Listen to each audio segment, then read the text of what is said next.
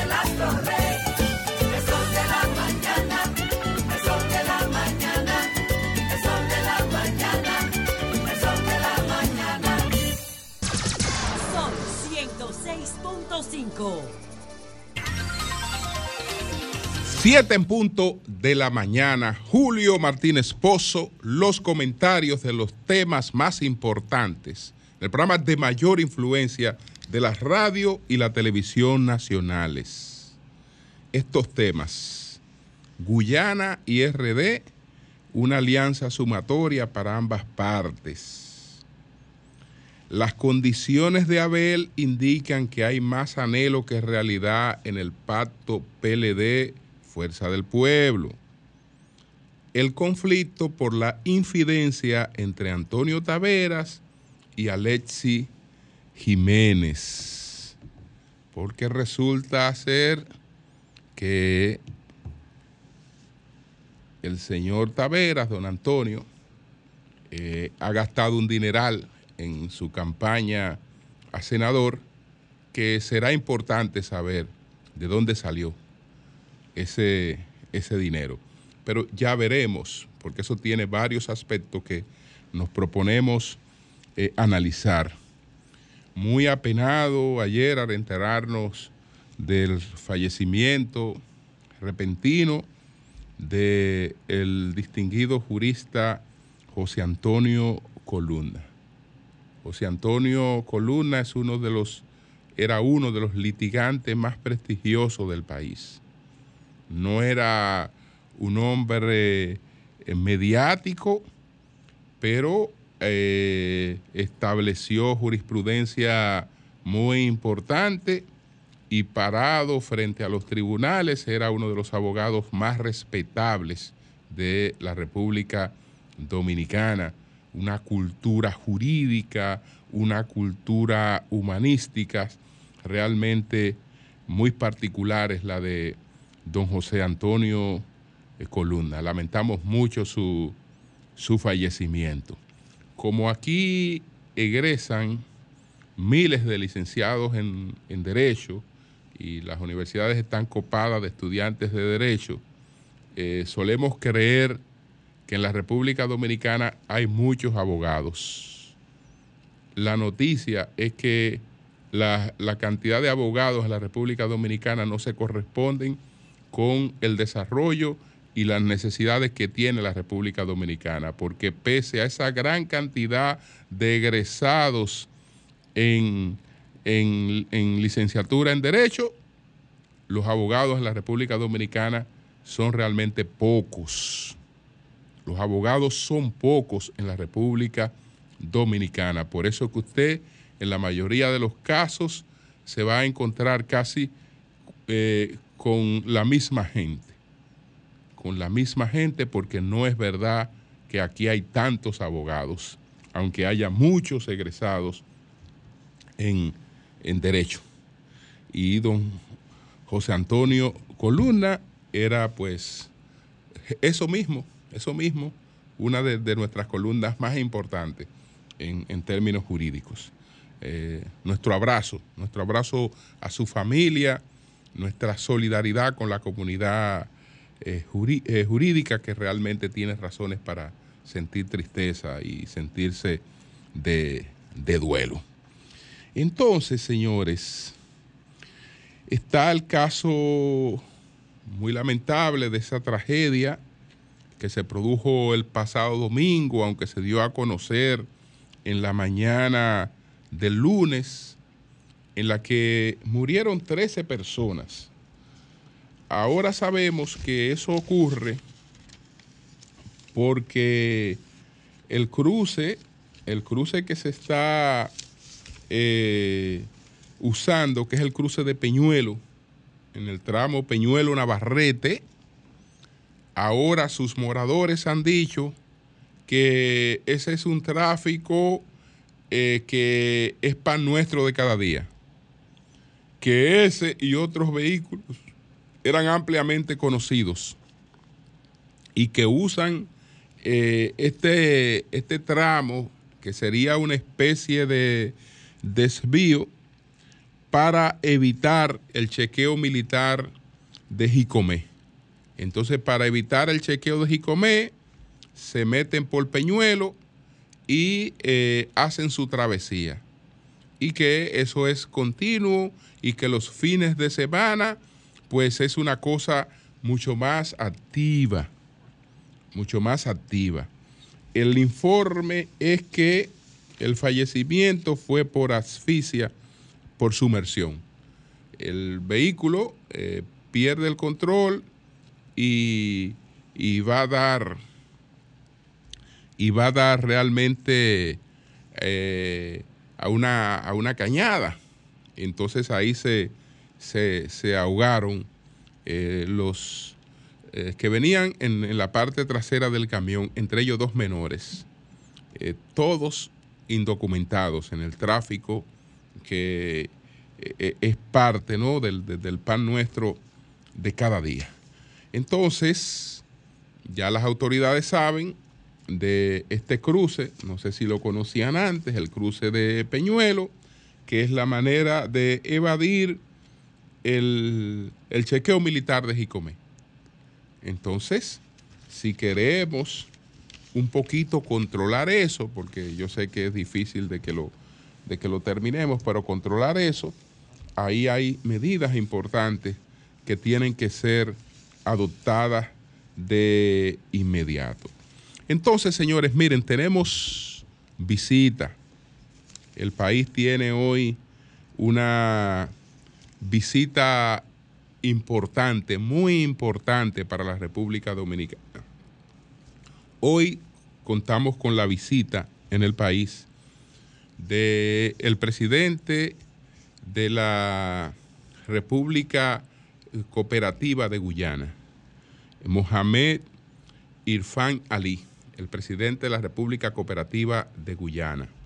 Cuando hablamos de Guyana, cuando hablamos de las Guyanas, si hablamos de las Guyanas, no estamos hablando de uno, sino estamos hablando de tres países.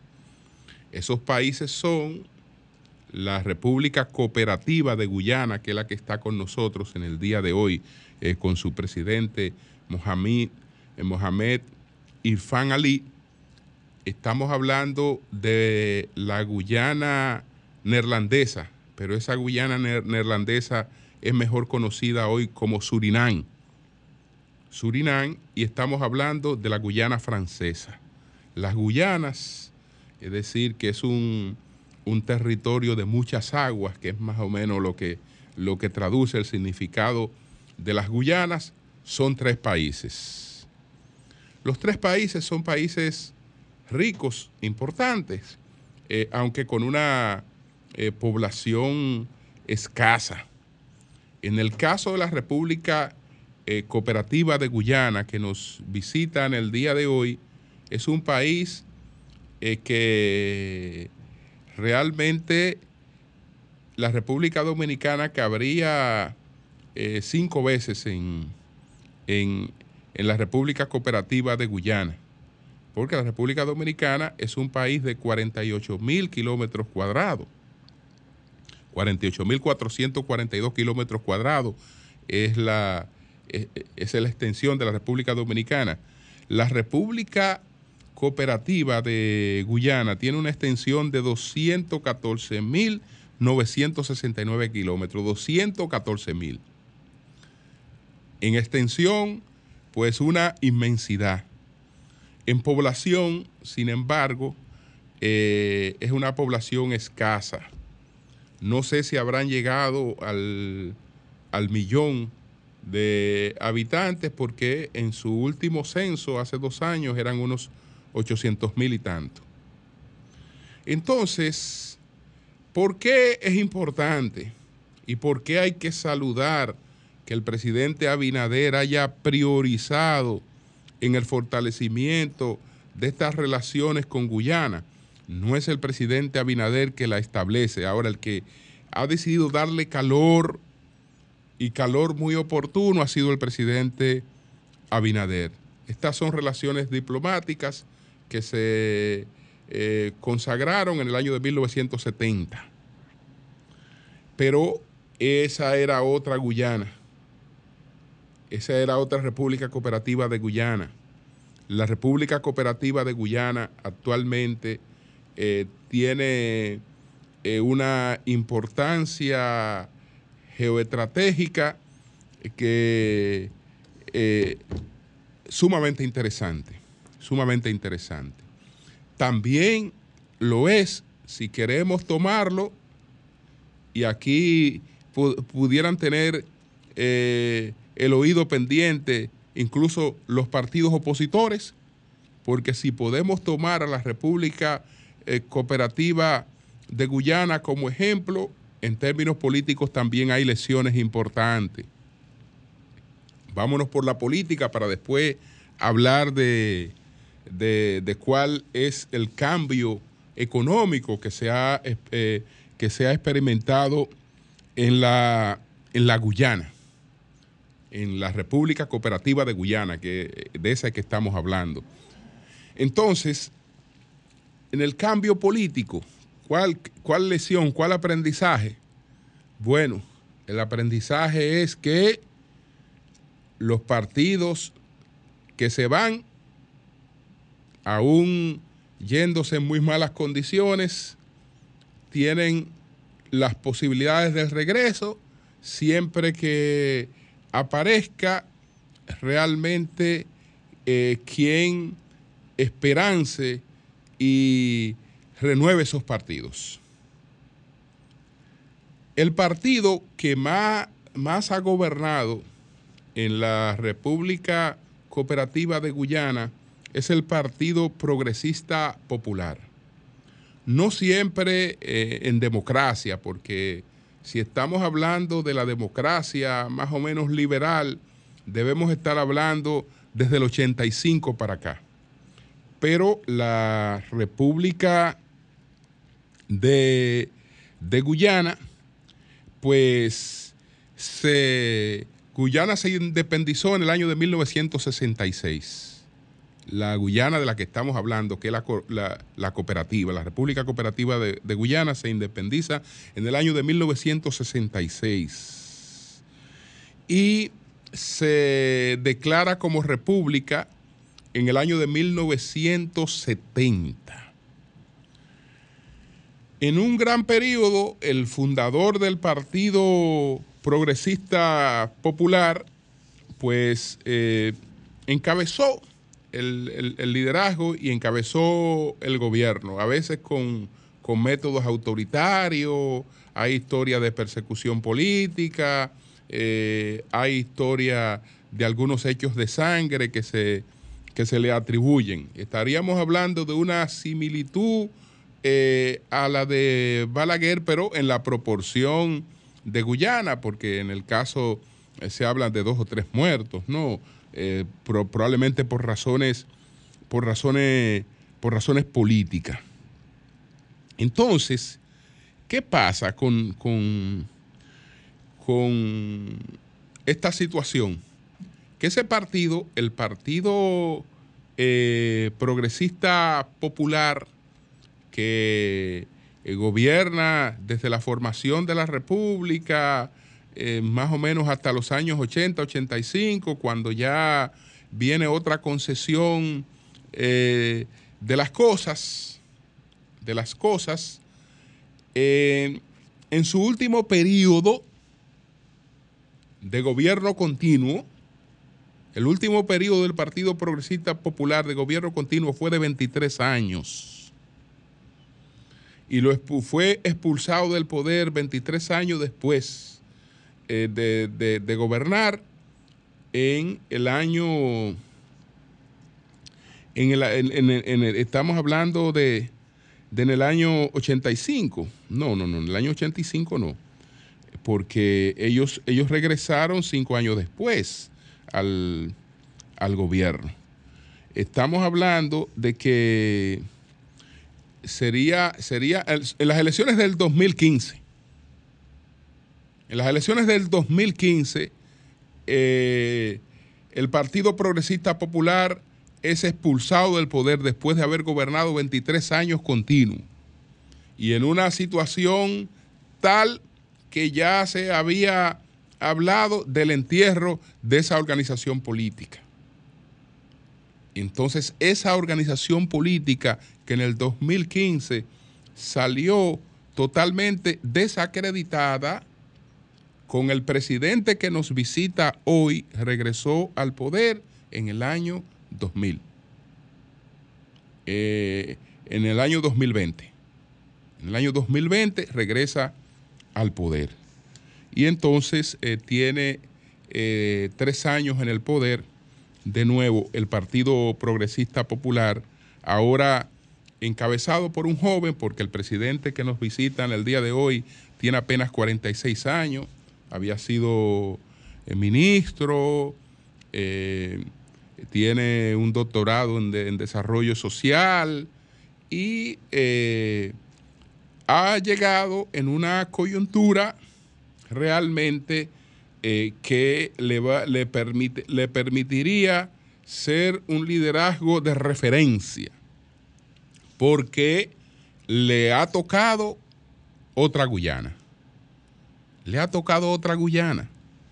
Señores, si no se mete el COVID-19, si no se mete el COVID-19, ¿usted sabe cuál era el pronóstico de crecimiento para la economía de Guyana?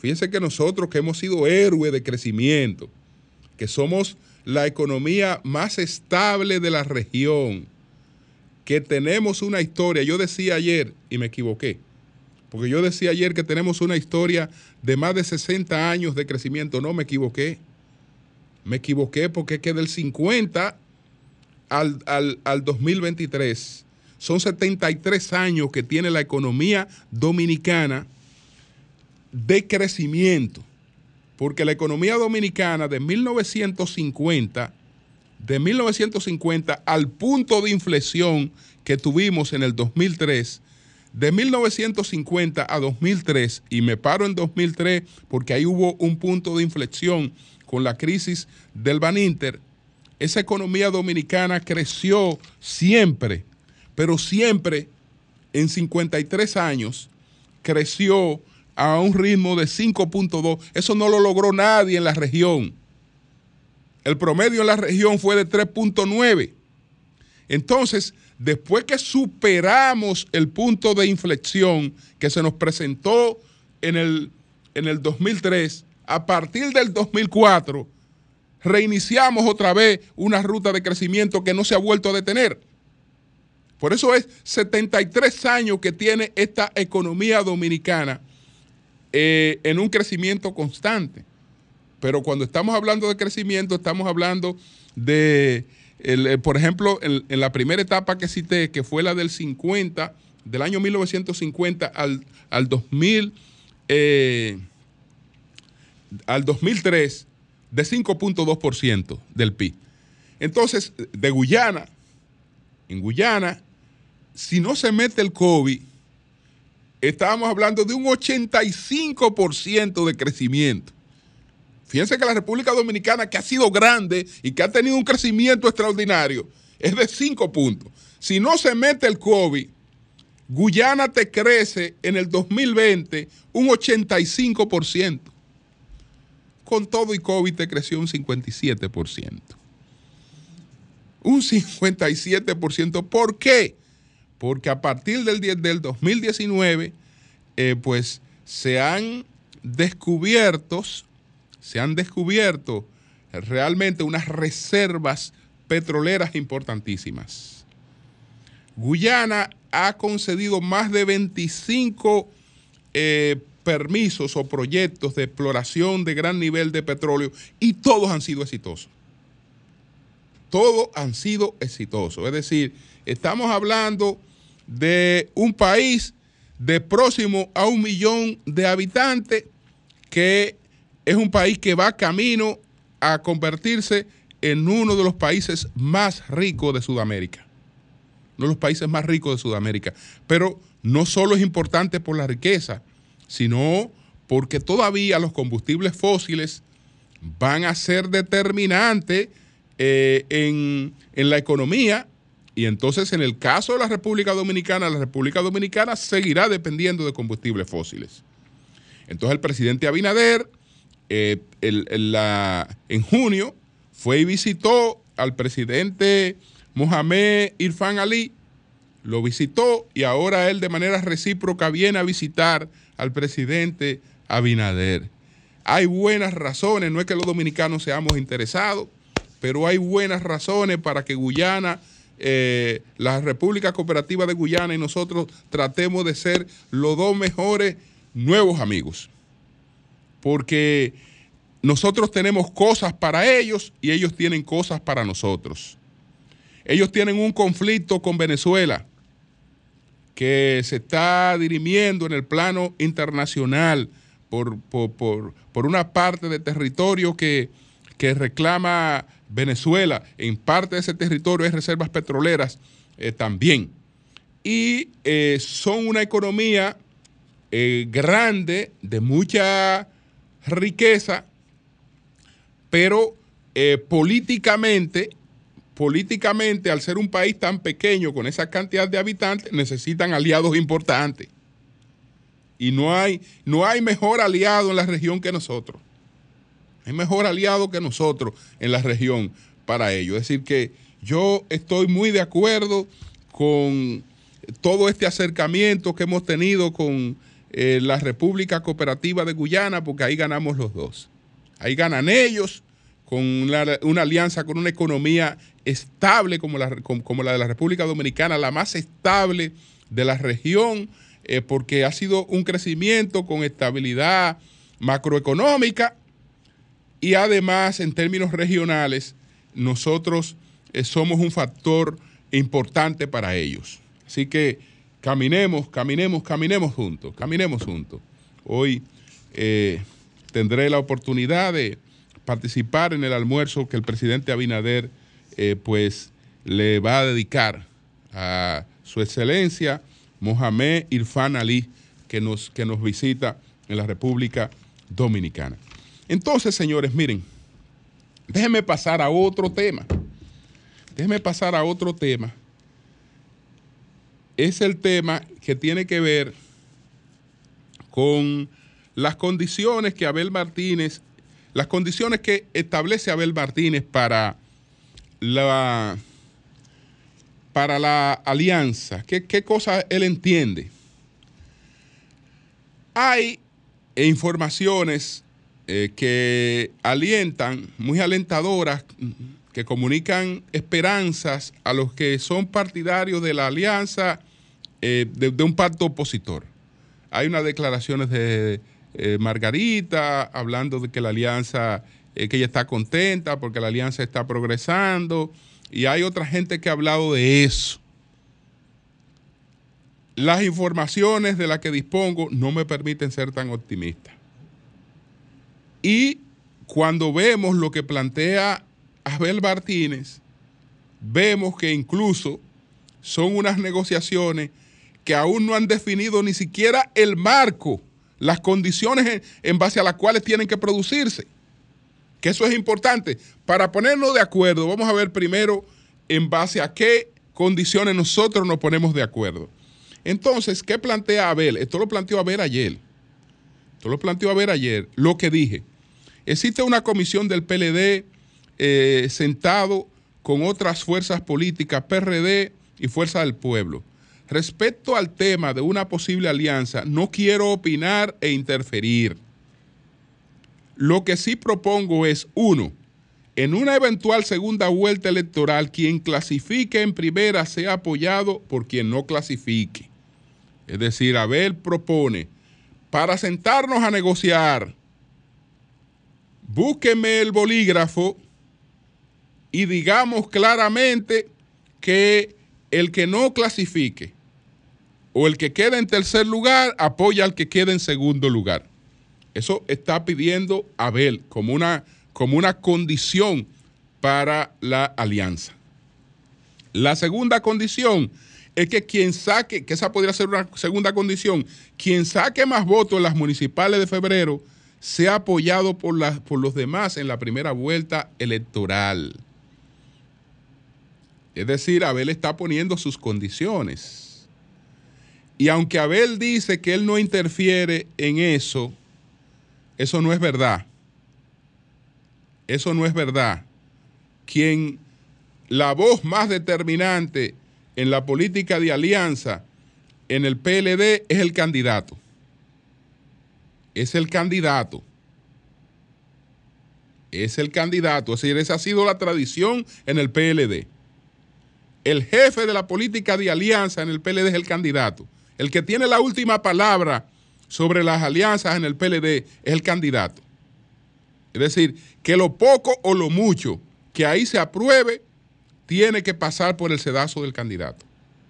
Lo que quiere decir es que podría hasta ahora, podrían producirse acuerdos prácticamente periféricos, periféricos, pero en los mercados más importantes es difícil que Abel Martínez se siente a pactar en condiciones distintas a las que ha establecido claramente que quiere que se lleve a cabo el pacto. Y esas condiciones parece que no resultan tan, no resultan tan cómodas. No resultan tan cómodas. Deberían ser cómodas. Porque, ¿y qué, ¿y qué problema tiene pactar que el que quede en tercer lugar apoya al que quede en, en, en segundo lugar? Pudiera ser el PLD el que quede en tercer lugar. Y no tiene inconveniente en apoyar eso. Entonces, ¿qué problema tiene eso? Más problema puede tener más difícil puede ser el, el, el, el, otro gancho de que quien saque más votos en los municipales. Eso puede ser más difícil. Porque tú puedes decir, bueno, es que eso depende de los candidatos que tú tengas y de los mercados y de una serie de cosas. Pero ahí, señores, todavía no hay nada fundamental. Y todavía eso ha sido periférico. Y eso es una demostración de que los líderes los líderes realmente no han, no han, no han encontrado un, un, canal de acercamiento. No porque quienes le van a dar el sello final a cualquier cosa que se acuerde ahí es el, son los candidatos y los líderes. Por ejemplo, ahí estaría, ahí estaría Leonel, estaría Abel, estaría Danilo, eh, que es una base de apoyo fundamental, pero Danilo, Danilo no le va a poner ninguna condición a Abel en el sentido de hacer nada que no sea lo que el candidato entienda. Porque quien se le está jugando una candidatura es el candidato. El PLD siempre ha respetado eso. El PLD siempre ha respetado eso. ¿no? El jefe de la política de alianza en el PLD es el candidato. Y él traza la pauta. Y fíjense las pautas que él está trazando. Entonces, eso quiere decir que eh, esas condiciones no se han dado para un acuerdo, eh, digamos, políticamente definitorio para un acuerdo en los mercados electorales, donde están los votos. Donde están los votos. Entonces, el tema final es lo que ha pasado con esta infidencia, pero una infidencia escandalosa, totalmente escandalosa, entre el senador Antonio Taveras y el diputado, el diputado Alexis Jiménez, que el diputado Alexis Jiménez aspira a la candidatura senatorial de la provincia de Santo Domingo. Entonces, ¿qué pasa? Que el candidato, el actual senador, el actual senador, que es un hombre que se ha vendido como un tipo incontaminado, impoluto, un hombre que cayó de la luna. Él cayó de la luna, nadie sabe dónde, él cree que, que, nadie sabe dónde él viene. Es decir, que nadie sabe que realmente él, eh, su fortuna, en qué administración, en qué gobierno fue que se, que se, que se amplió, que se, que se consolidó. Nadie sabe eso en este país, porque, porque en este país somos, de Marte, ¿no?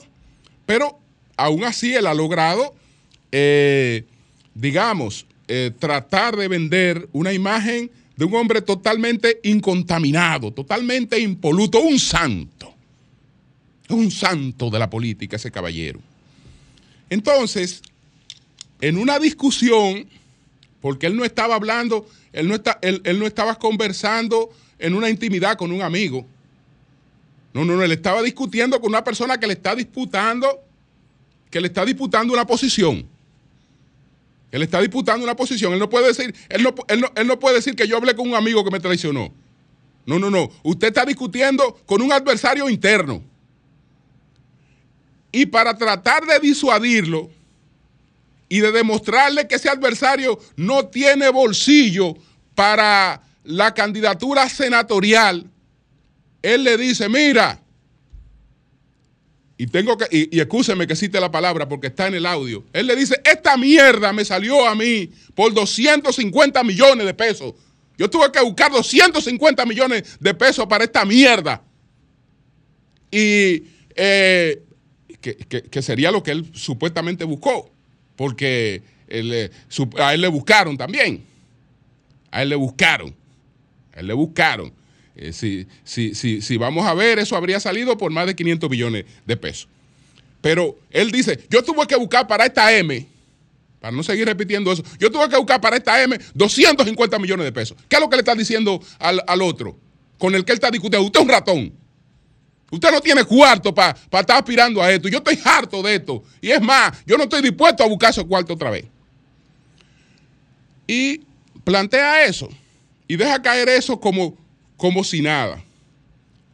Pero ese caballero, ese caballero, si estamos hablando de que en la República Dominicana hay un ministerio público independiente, ese caballero debía explicar de dónde él sacó ese dinero.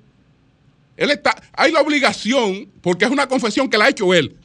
No, no no es que un opositor eh, él está, está sugiriendo que ocurrió eso, no, no, es una confesión de él. Eh, en, un, en un estado de irritación donde no pudo controlarse, se confesó. Se confesó públicamente. Dijo, yo busqué 250 millones de pesos. Ahora, ¿dónde diablo buscó esos cuartos? ¿Dónde lo sacó? ¿De dónde él sacó esos cuartos que buscó para invertir en la campaña, como él mismo ha confesado que buscó 250 millones de pesos? Él. No, él no, él- no le está hablando de lo que le buscaron, no, lo que él buscó. Lo que él buscó, lo que él puso.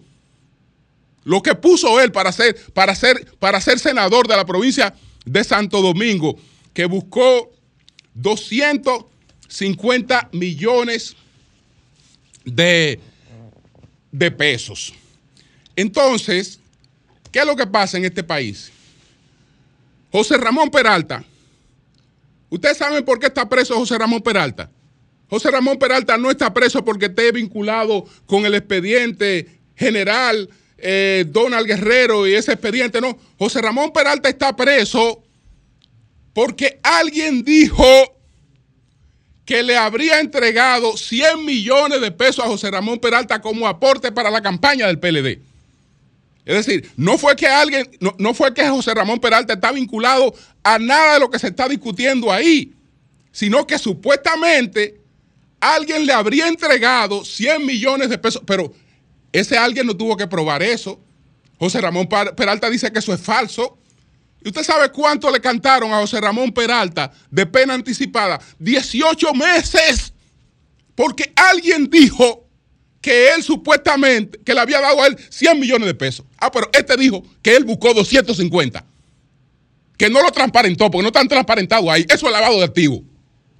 Eso se llama lavado de activos. Y entonces, pero no lo digo yo, no lo digo yo. Déjeme ver este mensaje, porque ayer cuando yo estaba tomando anotaciones para este comentario, me encontré con algunas cosas y digo, pero voy a plantear esto y lo voy a citar porque eh, eh, es parte de lo que reproduce parte de la idea que yo había anotado, pero ya alguien la había planteado. Entonces me encuentro con este mensaje de Francisco Tavares, el demócrata.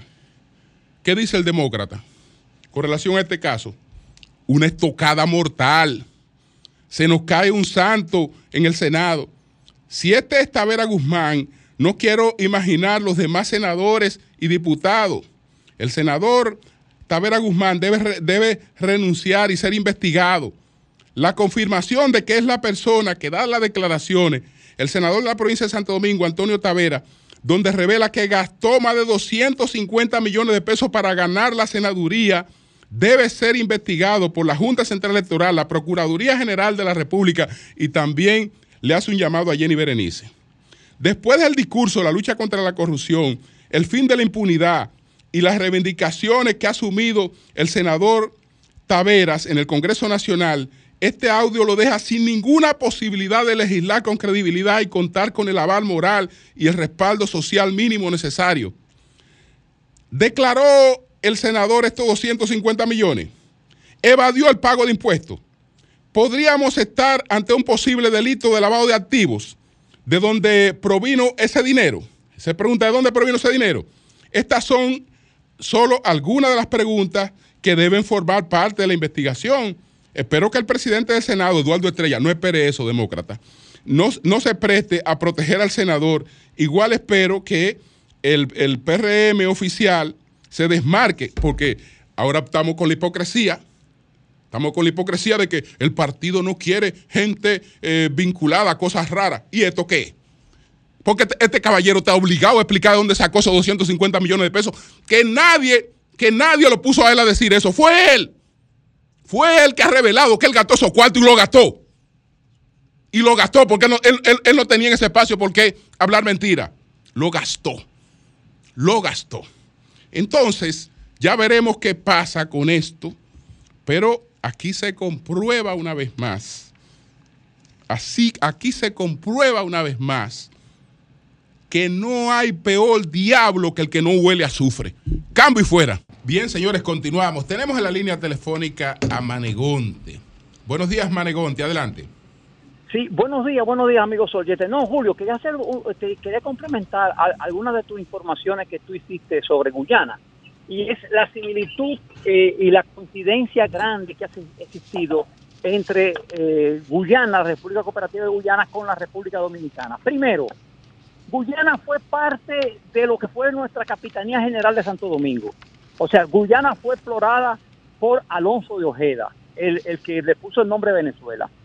Se, segundo, eh, cuando ocurrió la independencia de América, Guyana, la gran parte de Guyana pertenecía a lo que era la Nueva Granada, o sea, perteneció a, a, a lo que fue la, la, la, parte de independencia que fue de Venezuela. Sin embargo, mira lo que son las coincidencias, y yo como sé que tú has leído el libro, eh, te, te, te vas a dar cuenta.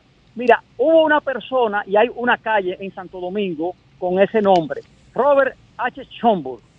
Eh, Robert Schomburg fue la persona que hizo el primer mapa de la República Dominicana. Sí. En la época de Buenaventura Báez, en 1851, estuvo aquí como cónsul en, desde finales de 1848 hasta 1853. Y Schomburg estuvo antes de estar en República Dominicana, estuvo en lo que era el territorio de la Guyana inglesa. Y realmente la frontera de la Capitanía de Santo Domingo y la frontera de lo que fue la Nueva Granada era el río Esequibo. Por eso es la polémica, por eso es la discusión, eh, eh, es todavía de hace eh, centenaria, porque el señor Schomburg, el señor Schomburg, con una viveza que le caracterizó, extendió la frontera de la colonia inglesa de la Guyana. Extendió la frontera él quería llegar hasta la Orinoquia, él quería llegar hasta la Orinoquia, llegó solamente hasta el Esequibo. Por eso es la, la famosa polémica. ¿Por qué ese problema no se resolvió? Simple y llanamente por esta razón. Mucha gente se va a sorprender con lo que yo voy a decir ahora mismo. Chedi Hagan, el padre de la patria de Guyana, era comunista, era miembro de las Juventudes Comunistas en Inglaterra, eh, fue, fue, después fundó el Partido eh, Progresista Popular, era un hombre socialdemócrata y Chedi Hagan era una gran, un gran amigo, ¿sabe de quién? De Fidel Castro Ruz. Y Fidel Castro Ruz, allá a principios de los 60, 1962-64, fue el hombre que le dio el respaldo a Guyana, a, a, Guyana no, porque todavía no se había independizado, a, Chedi Hagan, sus eh, afanes pro-independentistas, y en esa época Venezuela eh, tenía pugnas con Cuba, y por ese motivo se sumó votos a través de los no alineados y por eso no se respetó el acuerdo de la frontera del Esequibo como parte de Venezuela. y ese problema quedó ahí heredado. Her- eh, señores, eso no es el problema de Chávez ni de, ni de Maduro, ese es un problema que viene de la época de, de, de- de mismo eh, eh, Santander, de, de- de la época de, Bolívar, o sea, no, un problema nuevo. Y otro, otro aspecto que quiero tocar, Guyana jugó un papel fundamental, fundamental y básico en la liberación de los pueblos de África eh, donde participaron las tropas cubanas, especialmente en Angola. Fue el, eje fu- fundamental en la llamada Operación Carlota. Gracias a esa, a esa decisión que tuvo el gobierno de Guyana, las tropas cubanas pudieron ir hacia Angola. ¿Por qué? Porque esa era zona de, de- de escala para los aviones.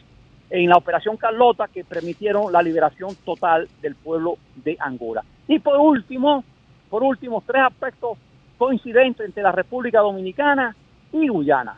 Primero, eh, eh, ellos se dependían también anteriormente de la bauxita, ya como nosotros, la República Dominicana y la Alcohol Corporation, del cultivo de la caña de azúcar y del cultivo del arroz. Así que espero haber eh, satisfecho a muchos oyentes que nos preguntaban sobre el tema de la Guyana. Nada más te Adelante, faltó, nada más te faltó recordar que tenían un partido que 20 años después lo sacaron del poder y Sí, sí, cinco no, años después volvió. dijiste, Tú lo dijiste, no, tú lo- es que tú lo dijiste, no, no quería repetir eso. faltó Cual- eso. cualquier parecido. Te faltó Bueno. eso, bueno, Consigna.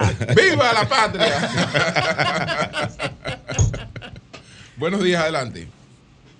Buenos días, Sí, buenos días, Natalia Alcántara de los Alcarrizos. adelante. Sí, muy contento con el teleférico y, los, y el metro por acá. Qué bueno, qué bueno. Ojalá que lo tengamos pronto.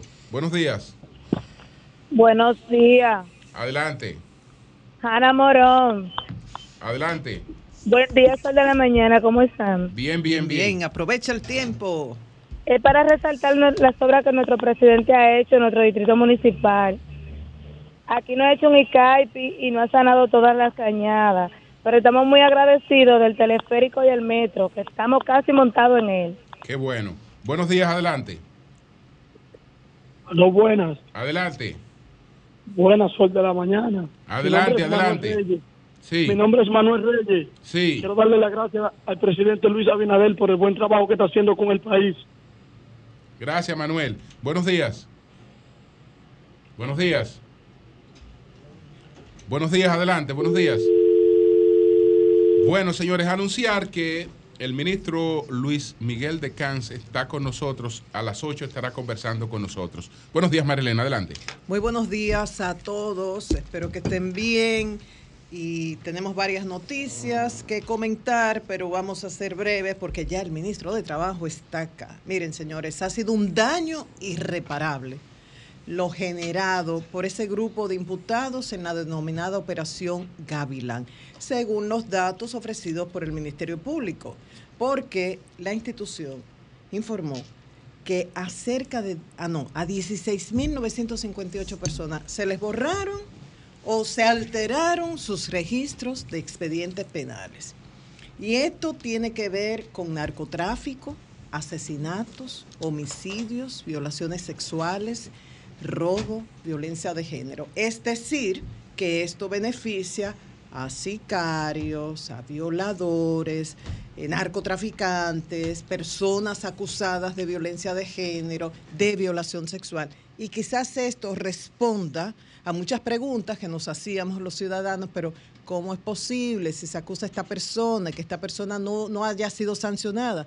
Inclusive se habla de personas que están condenadas a 30 años, están en la cárcel y no tienen ningún antecedente penal.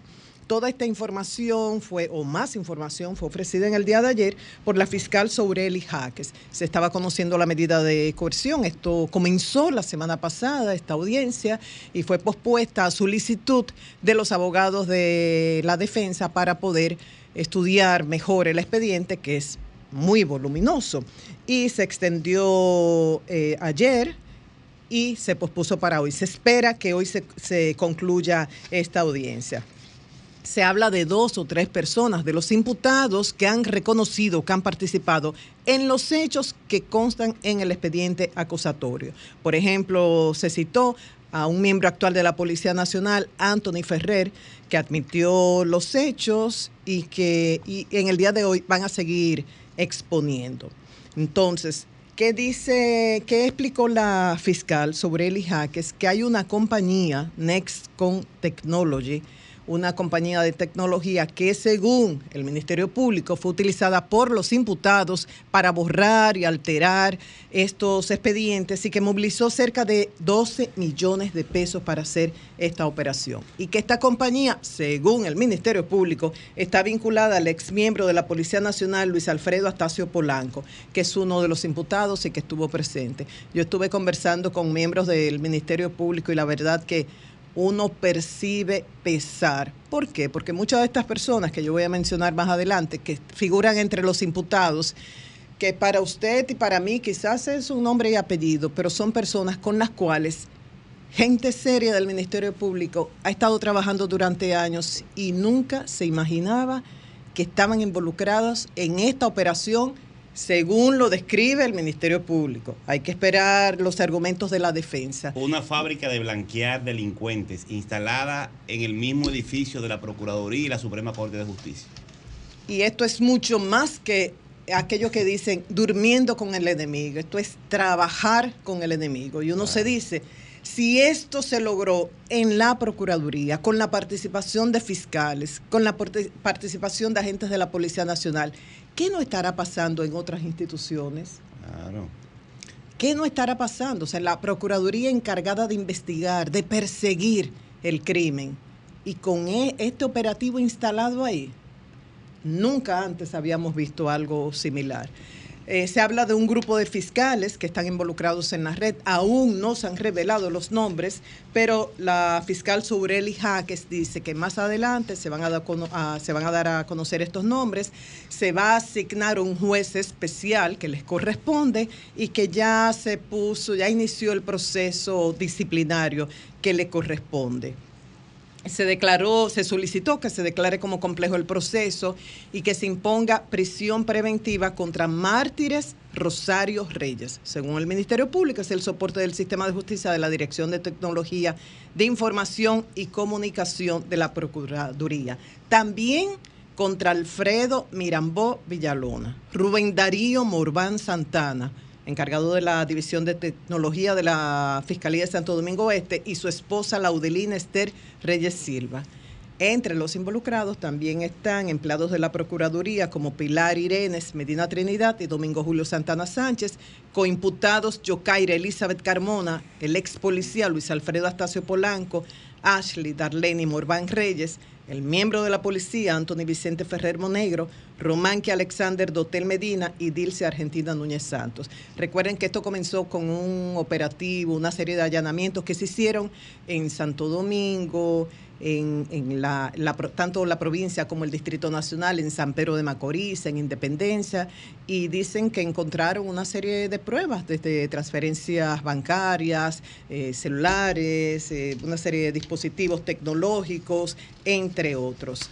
Eh, el Ministerio Público dice que por lo menos siete fiscales están involucrados en esta operación denominada eh, Gavilán.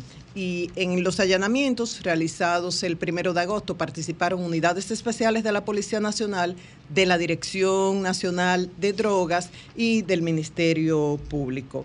Eh, como decía, encontraron dispositivos electrónicos, pruebas de transferencias bancarias, armas de fuego, vehículos, dinero en efectivo, cédulas y copias de cédulas.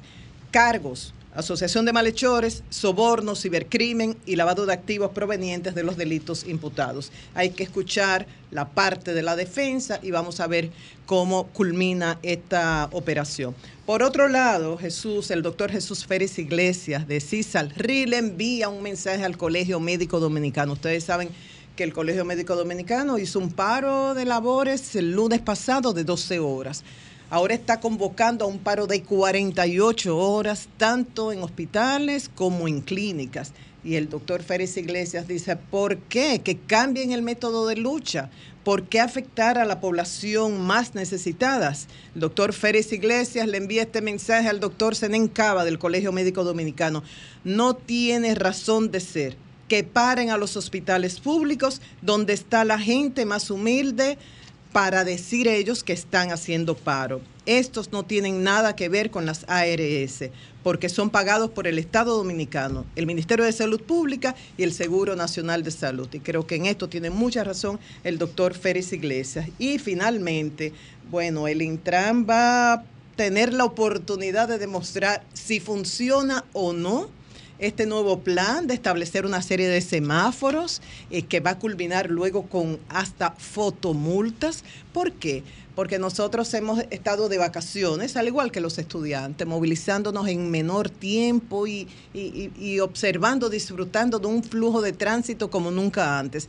Pero ya el 15, el 28 comienzan las clases y esto coincide con este plan de transformación red semafórica del Distrito Nacional. Se va a hacer en todo el Gran Santo Domingo, también en Santiago. Hay dos etapas. La primera etapa comenzó hace dos o tres semanas y culminará la segunda etapa ya a finales de este año, que incluye la instalación de 2.000 cuerpos semafóricos. Me imagino que son semáforos, porque esto agrega también 1.200 cámaras, 400 sensores que serán instalados en 335 intersecciones, seis drones como elementos de seguridad vial y fiscalización del tránsito. Y el Intran asegura que el flujo vehicular va a mejorar en un 25%. Cada uno de los ciudadanos, cada uno de los conductores seremos vedores para ver si esto realmente funciona. Y sí, yo apuesto a Hugo Veras, yo espero, confío que esto eh, se cumpla tal cual se ha anunciado y que logren estos resultados, por lo menos mejorar en más de un 25% el flujo vehicular. Bien. Bueno, me han preguntado que por qué no me referí al, al tema ético de la filtración.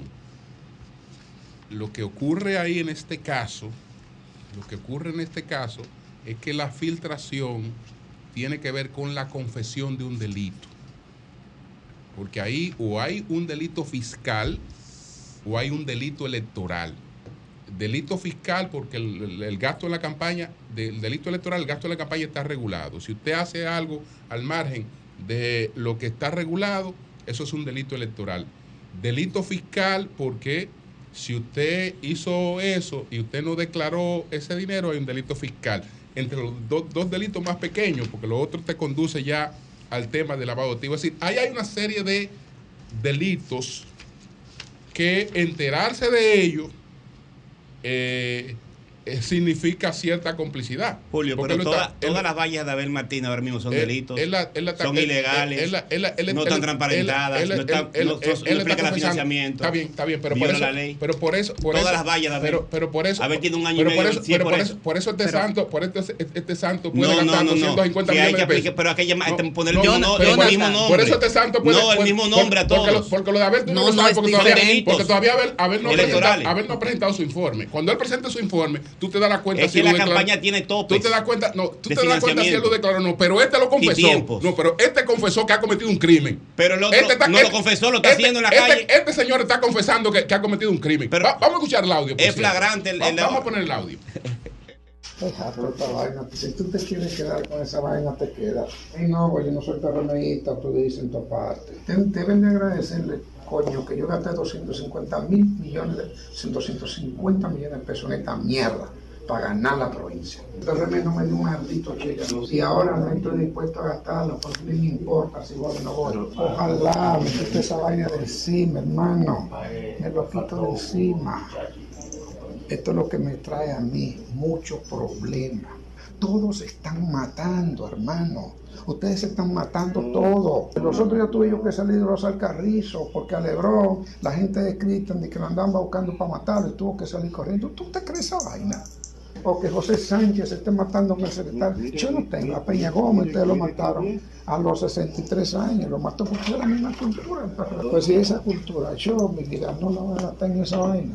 ¿Tú crees que mi militancia se acaba en el PRD? No, en el PRM no se acaba ahí. Yo vine, yo vine con una militancia por el país, no fue por el PRM, fue por el país. Mi militancia no se acaba ahí. Ahora, que vino la coyuntura que del PRM y, y los demás partidos, sí, bien, pero de gobierno, se invitó al palacio alcalde y a diputados. Una, invitación del presidente y mía. Usted no fue a esa reunión.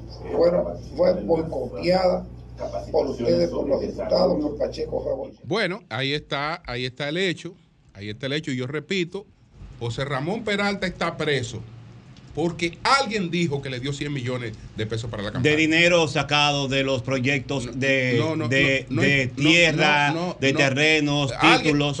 Y uno, un confeso y, delincuente. ¿Y estos 250 millones dónde los sacó ese caballero? Bueno, un empresario. Ah, bueno, pero tiene empresario pero, rico. Pero, que ya me explique. No es que lo ya, mismo, que es que ya no me, vale la comparación. Que, que, que ya me José Ramón Peralta está preso porque está vinculado a una trama. Pero, no, pero, pero él no lo acusa de ser empresario. No, no, no. A él, se le acusa de ser parte del sistema de lavado del dinero de la campaña. El expediente. Él está preso. El único vínculo que aparece en el expediente es que alguien dijo que le dio 100 millones de pesos. Pero, a la pero le dijo de dónde el dinero. No, no, no. no. Del dinero que, sacó del Banco de Reserva a través de trámites fraudulentos. No, no, no. Si. Lo, sacó del Banco de Reserva no era fraudulento. Si lo sacó del Banco de Reserva no era fraudulento el dinero. No era fraudulento. Entonces, entonces, pero, pero fue cierto. No, pero es importante. Lo que pasa es que él está preso. Este es donde está. Pero que no, no, no, no no, es que no, no, es lo está mismo. preso. Este es donde está. este, este le está diciendo a este país que él gastó. Él que él gastó 250 millones de pesos. Muchísimo dinero. Bueno, entonces tiene que explicar eso. Claro, claro. ¿Dónde lo sacó? Claro que sí, pero no es lo mismo compararlo con no, Peralta. No, pero la misma perfecto, perfecto, él es un santo. El, santo, el santo yo no he dicho que un santo. el santo yo que explique, un santo. ¿de dónde sacó esos cuartos? No, he dicho que un santo, eh, pero eh, lo de Peralta es eh, otra situación. No, no, no, lo de Peralta no, porque lo de Peralta es simplemente el testimonio de una persona. Que no hay una sola. Que confesó su no, delito. No, no. Un delator. Un de delator. Trama en la que él participó. Un delator. No, mismo, no hay una sola prueba de que le entregara ese dinero a José Ramón Peralta. Ahora, en este caso, perdón, el señor Tavera Guzmán ha confesado que él gastó 250 millones mucho, siendo en. No, ¿De dónde lo sacó? Claro, claro. No, mucho, no. No es, que, no es que mucho, porque mucho es que tú gastes dos cheles, hermano. Él, él está diciendo que gastó 250 millones. Él tiene que explicar eso, pero tiene que explicar solo al Ministerio claro, Público. Claro, tiene que explicarlo. Pero es que es lo mismo, pero lo que siempre digo la gente es que, miren, aquí ese, ese delito electoral que se comete el día, pero al Ministerio Público se comete con apoyo permanente. Abel okay. tiene el país lleno de vallas hace dos años. Perfecto. Eso es ilegal. Abel, viola la campaña. Abel Leonel, Leonel Leonel Irving la tiene llena. Todo el mundo. Gastado más de ahí en la pre-campaña. Todo el mundo la tiene llena. Tú estás acusando a Luis y estás acusando a Leonel y lo estás acusando a él. Todo el mundo la tiene llena, ¿eh? Tú estás diciendo. No, no, pero está acusando a todo el mundo porque Abel lo que tenía era poca valla. Al único que tenía poca valla que era Abel. Claro. Jonathan, Ahora se puso a nivel de los Jonathan, en momentos en que hay tanta preocupación porque el dinero de lo ilícito, entiéndase, o de la corrupción o del narcotráfico, está eh, financiando campañas políticas, en momentos como estos, es vital. Totalmente. Se, pero déjame pero terminar. El, el senador ter... no está acusado de narcotráfico. No es un candidato vinculado con banca de no, apuestas no, no, ni con narcotráfico. No, no, no, está ah, no, porque él es un santo. No, porque él es un santo. No, no, él es un santo. No, él es un santo. Pero no lo compare con narcotraficante. Ahora, como él es un santo, él tiene que explicar dónde sacó esos cuartos. Como es un santo. El mayor escándalo es que es un santo. Yo estoy sorprendida. Es que es un santo el que está hablando. Ese es el mayor escándalo. Es que es un santo. Es que es un impoluto el que está hablando. Eso. Por eso es el escándalo. Porque es un impoluto el que está hablando. No, no, no, como es impoluto. Como, que, impoluto, como, es un enemigo de la corrupción el que está hablando. Eh, eh, eso es el mayor escándalo. Porque cualquiera lo dice, cualquiera lo dice y es otra cosa, pero como, como, como es un abanderado de la lucha contra la corrupción, como es impoluto, ahí es que está el escándalo a lo que yo voy, Jonathan, que en momentos en que hay mucha preocupación, porque hay, hay o no dinero de la corrupción y del narcotráfico financiando mm. campañas, lo hay, ¿verdad? Mm. Entonces, una persona que confiese que ha invertido 250 millones tiene que actuar con transparencia y decir de dónde consiguió ese dinero y punto. Estoy de acuerdo contigo. Ah, ya. Listo, eso es, que explique nada más. O sea, confesión de parte. Pero yo tengo un año diciéndole a ustedes aquí en este programa que están violando la ley electoral todos los partidos, los principales partidos. No, y de la República. Y comenzando con el PLD. Y el PLD. Y que y promueve el financiamiento ilegal. Y, el presidente, lo ven como un chiste. Y el presidente de la República que tiene como 800 mil vallas. ¿Y por qué tú no dices eso vamos. también? ¿A todo el mundo entonces? El, el, bueno. A todos los partidos, incluido el presidente de la República. Bueno, fuimos. Cambio fuera. Bueno, señores, está con nosotros el ministro de Trabajo, Luis Miguel de Cans. Muy contento porque entre sus logros ha sumado a unanimidad prácticamente el sindicalismo o las principales centrales sindicales al apoyo al ¿Cómo gobierno del presidente. Claro, bueno, pues, tiene- bueno, pero tiene que, ser- Julio tiene, que, tiene que haber sido él el Pero tú que. deberías preguntarle, el que- el que no, haya no, hecho no. realmente El milagro, el milagro. Esa, esa cara lo labor. dice Eh, el ministro, hay, hay- hay dos ministros involucrados ahí. Bueno, un director y un ministro. El ministro está aquí. Ahora tú lo vas a grabar. Yo no voy a decir quién es. Vamos a ver qué él dice. Señores, muchísimas gracias por permitir compartir con ustedes. La- Realmente la alegría que se me nota en la cara es poder estar aquí compartiendo Para que no con se tanta sabiduría. Y tengo que también señalar el hecho de que por un día apenas no pude coincidir con la inauguración de una adquisición importantísima de este equipo. O sea, que si hubieras venido ayer, lo Coincide. Exactamente, pero muy contento también de estar aquí por eso. Bueno, ministro. Empecemos por este apoyo de las tres centrales sindicales al presidente Abinader, a que usted lo ¿Cómo no? Bueno, mire, realmente ellos mismos en sus intervenciones lo desglosaron, lo expresaron y lo explicaron. ¿Qué es lo que ha sucedido? Ha sucedido que en 34 meses de gestión de gobierno ha habido 22 aumentos salariales. Esos 22 aumentos salariales han sido todos de consenso. Esos aumentos han sido por encima de la inflación acumulada. De manera nominal, el aumento nominal del salario mínimo ha sido de cerca de 42%. Cuando a ese aumento nominal le restamos la inflación acumulada, nos da que un 21% ha sido el aumento real del salario mínimo. Eso por un lado. Por otro lado, cuando el gobierno inició, probablemente en el peor momento de la pandemia, habían cerca de 400 mil empleos perdidos o suspendidos. En 13 meses, es decir, a septiembre-octubre del 2021, esos empleos se recuperaron y a partir de allí siguió la creación de nuevos empleos eh, formales del sector privado, tanto así que al cierre del año pasado habían cerca de 125 mil o 130 mil empleos adicionales formales del sector privado de lo que habían en la pandemia. ¿Por qué esos resultados? Porque también en el ámbito de la protección de la seguridad social ha habido mejoras, ha habido mejoras en la cobertura del plan de, de salud. Por ejemplo, eh, la atención renal integral se logró incluir en esta gestión de gobierno, así como también la mastectomía profiláctica no estaba cubierta, hoy ya está cubierta. Y así sucesivamente ha, ha habido una cantidad de mejoras en el ámbito del salario, en el ámbito de la vida de los trabajadores, que se han dado como resultado esto. Eh, la primera vez que un presidente de la República eh, se apersona para anunciar los aumentos salariales es en el gobierno del presidente Luis Abinader. Eso demuestra un interés constante del sector gubernamental en producir los cambios y en producirlo de manera sostenible y por eso procurar el consenso. Esas son las razones, mi querido. Ministro de Trabajo, Luis Miguel de Cans.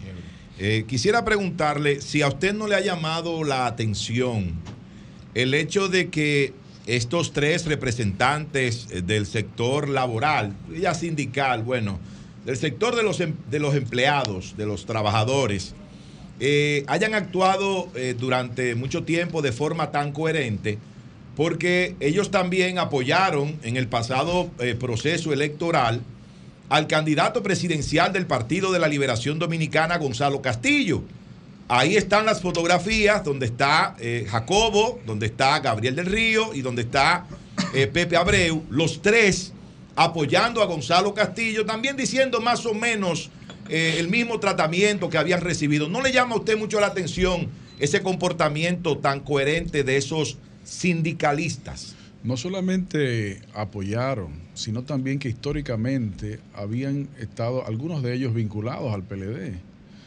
Pero lo primero que hay que reconocer es que los ciudadanos todos tenemos el derecho de elegir y de apoyar a quien entendamos. De hecho, en esa campaña del 2020, el entonces candidato Luis Abinader se apersonó y se reunió con ellos, a pesar de que ellos ya habían anunciado que apoyaban a Gonzalo Castillo. Y lo que le dijo el entonces candidato, y los señores, yo vengo aquí no a que ustedes me apoyen, yo vengo aquí a explicarles cuál es nuestro plan de trabajo y nuestro plan de gobierno. Eso es una demostración de fortalecimiento institucional, de creer y fortalecer la democracia. Entonces, lo que ha sucedido ahora es distinto en cuanto a que no ha sido solamente un apoyo, sino que ha sido un apoyo acompañado pues de unas declaraciones públicas más, digamos, expresas, por decirlo de alguna manera. Eh, los resultados en el ámbito laboral están ahí. Los resultados en las mejoras de las condiciones de vida están ahí, a pesar de las condiciones adversísimas, no solamente de la pandemia, sino también de los efectos de la inflación importada, producto de la guerra internacional. En esencia, eso es parte de lo que, de lo que el gobierno ha tenido que hacer y lo ha hecho gustosamente y ha contado con la colaboración. En la experiencia que nosotros hemos tenido en el Ministerio de Trabajo, tenemos que decirlo, tanto el sector de los trabajadores como el sector de los empleadores se han comportado a la altura de las circunstancias. En las discusiones salariales, obviamente con los intereses legítimos de cada sector, pero conscientes de que lo que el país necesita es seguir construyendo mejoras y que éstas sean sostenibles y por eso la existencia en el tema del consenso. Ministro, son muchas las horas que usted, el ministro de Salud y otros funcionarios han invertido en negociaciones con el Colegio Médico Dominicano, buscando respuestas a sus reclamos. Por eso le pregunto su opinión sobre lo dicho por el Colegio Médico Dominicano, que no valió de nada cuatro meses de negociaciones, 14 encuentros, porque no le hicieron una propuesta concreta, dicen ellos. Y por eso convocan nuevamente un paro de, de servicios de salud en hospitales y clínicas por 48 horas este jueves y viernes. Bueno, muchísimas gracias. La demostración de que siempre vale la pena conversar y siempre vale la pena construir, la arroja no solamente lo que acabo de señalar en el ámbito salarial, sino también en el ámbito propiamente eh, de la seguridad social, que es lo que el Ministerio de Trabajo tiene que ver. Se han producido dos aumentos de honorarios médicos en este gobierno, doña María Elena. El primero de ellos fue en septiembre del año 2021 y el segundo hace apenas seis meses. El primero de ellos fue de 20% más un 30% para los internamientos. Y el segundo, en enero de este año, finales de enero de este año, fue de un, tre- un 20% adicional, que cuando se suma, se complementa y son más de 40% de aumentos en menos de tres años de gobierno del presidente Luis Abinader. Eso ha sido producto de la conversación, eso ha sido producto de las discusiones y las propuestas. Nosotros apelamos nuevamente a que los mecanismos que han dado resultado, que son los mecanismos de conversación y de diálogo, sean los que sigamos adoptando.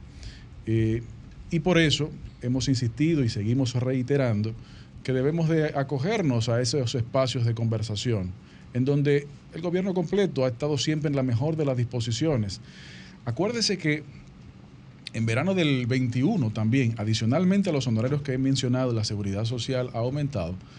Desde el sector público, el presidente de la República dispuso a finales del 20, con aplicación en verano del 21, un aumento de un 30% de los salarios de los médicos que laboran en el sector público. Es decir, ah, bueno, y las pensiones a un 100%. Ha habido una cantidad de mejoras constantes. A eso hay que agregarle más de dos mil y pico de, de pensiones en el sector salud que se produjo eh, al cierre del año pasado. Es decir, hay una cantidad de mejoras que se han ido produciendo y la pregunta que nos hacemos, ¿cómo se fueron produciendo eso? A través de la conversación, el diálogo y la construcción de ¿Y consensos. por qué dejaron el diálogo? ¿Qué es lo que están pidiendo que no se puede complacer si se han registrado estos aumentos? Eso es una pregunta que le sugerimos que usted se la haga a ellos. Porque no entendemos entonces. Ministro, ¿qué ha pasado con la situación de las trabajadoras domésticas, todo lo que se vio alrededor Trabajadoras de, de servicio doméstico. servicio, la- de servicio de la casa? es como si ya fueran perros. Bueno, trabajadoras domésticas de la casa. Eh, la- todo lo que se había planteado, se vio muy innovador lo que se estaba planteando, pero tuvo mucha resistencia. ¿En qué está eso? Bueno, y hubo una sentencia Ay, del Tribunal una sentencia. Constitucional Claro. Dándole para que- atrás que, una no era con- que la resolución no era conforme a la que Constitución. no era conforme a la Constitución. Así decir, es. Que, que es un tema cerrado ese, desde, desde- desde el punto de vista eh, constitucional. Bueno, lo primero en, en cuanto a ese tema, obviamente, las decisiones del Tribunal Constitucional son decisiones en última instancia, si se quiere. El, el- el tribunal va a publicar una, una lista. Yo sé que usted, como jurista, no quiere estar ahí. Que no- a que no acatan la de, decisión. de los De los desacatados. de Eso- decisiones. eso- usted, usted no quiere estar ahí. No, no, No, no, no. Julio No, lo pone en el No, paredón. no, no, no. No no está dando la no, vuelta. No, no, ahí. No es que solamente no, quiere, es que usted sabe que eso es, en el caso nuestro, no es viable. No, no. Mire, usted abogado también. La posición del Tribunal Constitucional es siempre la última palabra. Por lo tanto, la única respuesta correcta es que hay que acatarla. Punto. Seguido a eso, la intención, la voluntad del gobierno dominicano es proteger a todos los trabajadores. Obviamente, y los que son abogados saben que siempre hay diferencias de criterio, eso es normal. Claro. Eso es, bueno, para eso están los tribunales. Claro.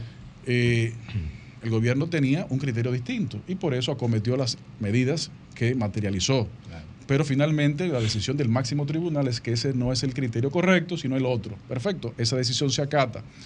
Entonces, como la intención es la, la de poder proteger a todos los trabajadores, el- en cuanto al trabajo del hogar, trabajo doméstico, es una obligación nacional tener esa cobertura. Estamos esperanzados de que con la modernización del Código de Trabajo, el elemento pueda ser perfectamente introducido allí, no solamente porque los consensos ya se han producido, se produjeron el, año pasado y están allí, sino, sino también porque el país está obligado a eso. Es decir, el mecanismo mediante el cual eso se puede materializar eh, será según lo ha ordenado el Tribunal Constitucional. Jonathan. Ministro, eh, Luis Miguel de Camps, ministro de Trabajo. Ministro, un- dos problemas que tiene la economía dominicana es que el salario está precarizado de alguna manera porque no ha crecido al ritmo del crecimiento económico y que nuestra economía no genera empleos formales. Tenemos una informalidad por encima del 56%. Esos dos grandes desafíos que ni siquiera en un solo gobierno se pueden eh, resolver. ¿Cuál es la reflexión, la visión que tiene el ministerio para darle una respuesta efectiva a este tema que en los últimos 20 años no ha podido ser eh, atendido con eficacia?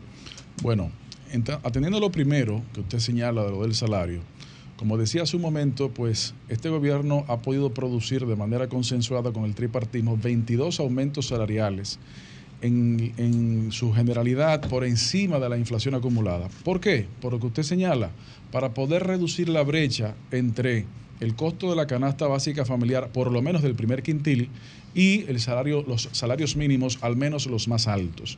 Es por eso que en diferentes momentos hemos planteado la posibilidad de que el país se aboque a producir un pacto de formalización y salarios que permita de manera constante, que permita acordar los parámetros dentro de los cuales se puedan dialogar y discutir en las sucesivas sesiones de los siguientes años los, eh, los las mejoras salariales, que no sean solo ajustes, sino que sean aumentos, pero que no pongan en riesgo la productividad y la capacidad de las empresas de la creación de empleos. Eso es algo que todavía está en la mesa y se está discutiendo, sobre todo luego de ya producir varios aumentos salariales, inclusive antes de lo que era usualmente esperado en este mismo año. Y eso me permite avanzar sobre la segunda parte de su pregunta, que es de la formalidad y la informalidad del trabajo. Eh, se ha avanzado bastante, sobre todo después de la pandemia, la recuperación de la formalización. Obvio, los efectos de la pandemia fueron el aumento del, del trabajo informal, pero a partir de las mejoras salariales, entre otras, eh, la formalidad y la informalidad, su relación retornó a los niveles que se encontraban previos a pandemia. Claro, el reto sigue siendo cómo reducir esos niveles de informalidad. Porque al final de cuentas, la protección a través de la seguridad social, entre otros, es el objetivo central del Estado. Y a eso le tenemos que agregar, porque usted señalaba en su pregunta los últimos 20 años, a eso hay que agregar novedades que hoy existen, que no existían antes, como las siguientes, como las nuevas realidades del trabajo, eh, la- el desarrollo de las tecnologías de la información permiten tipos distintos de trabajo, en donde dificulta aún más en algunos casos la formalidad o fomenta la informalidad. Y me explico. Usted tiene la empresa del país A, que contrata al trabajador nacional del país B, que por ejemplo puede vivir o en el país B o en el país C. Hoy día eso es perfectamente viable y sucede constantemente y cada vez más. Pero lo que ha sucedido es que ni la empresa en el país A, ni en el país B, ni en el país C, esa relación laboral está registrada. El trabajador está desprotegido y los tres estados no tienen la vinculación, que también tiene otro resultado que es la erosión de la sostenibilidad financiera de los sistemas de seguridad social. Por eso es que, en parte también, la modernización del código de trabajo es una de las necesidades, no para poder darle respuesta con punto y coma a todas las situaciones posibles o previsibles, porque eso no es posible, pero sí que se dote de las herramientas legales que permita en los momentos oportunos a los tribunales poder dar las protecciones necesarias. Eh, hay una. ¿Yo puedo hacer dos preguntas? Claro, claro. Hay una preocupación. Ayer estaban aquí los alguaciles, los notarios. perdón. Los notarios, los notarios. Y entonces yo le decía a ellos que ya tienen que empezar a, a preocuparse por el futuro porque la, las tecnologías van a ser innecesarios los notarios y los alguaciles también. Porque ya tú vas a tener firma digital y vas a tener identificación biométrica virtual y ya no se necesita que alguien diga que tú firmaste. La tecnología sabe si tú firmas. Tiene varias formas de demostrarlo. Y entonces así hay otros, la inteligencia artificial, dice Bill Gates, que en 18 meses un bot puede sustituir perfectamente a un profesor, no lo van a necesitar en el futuro. Y así podemos hablar de los barberos, de los pilotos, de los taxis, de los cocineros, de los chefs, de los bartenders, de los que atienden en los restaurantes, de los trabajadores del campo. Ya las máquinas pueden cosechar, pueden diagnosticar la tierra, pueden regarla, pueden, hacer- pueden cosechar todo. ¿Qué va a pasar aquí con eso en el futuro si hay algún capítulo en el Ministerio de Trabajo que esté proyectando la sociedad que viene, que está ahí, amenazando las formas tradicionales de producir y de generar empleo? Y por otro lado, el Partido Revolucionario Socialdemócrata, ¿en qué está? ¿Cuál es su agenda? ¿Y cómo piensa participar en este proceso electoral? Cómo no, muchísimas gracias, José. Lo primero que señalas es así. Las realidades del desarrollo de las tecnologías ya no solamente es una amenaza hacia lo que fue o es todavía el trabajo, sino lo que ha sido. Eh, y no solamente en las áreas que señala, incluso en áreas en donde generalmente son trabajadores del conocimiento, también es cada vez más eh, amplia la participación de las nuevas tecnologías, inteligencia artificial. Para eso nos hemos ocupado de fortalecer el Observatorio del Mercado Laboral del Ministerio de Trabajo, conjuntamente con el Instituto de Formación Técnico Profesional, el Infotep.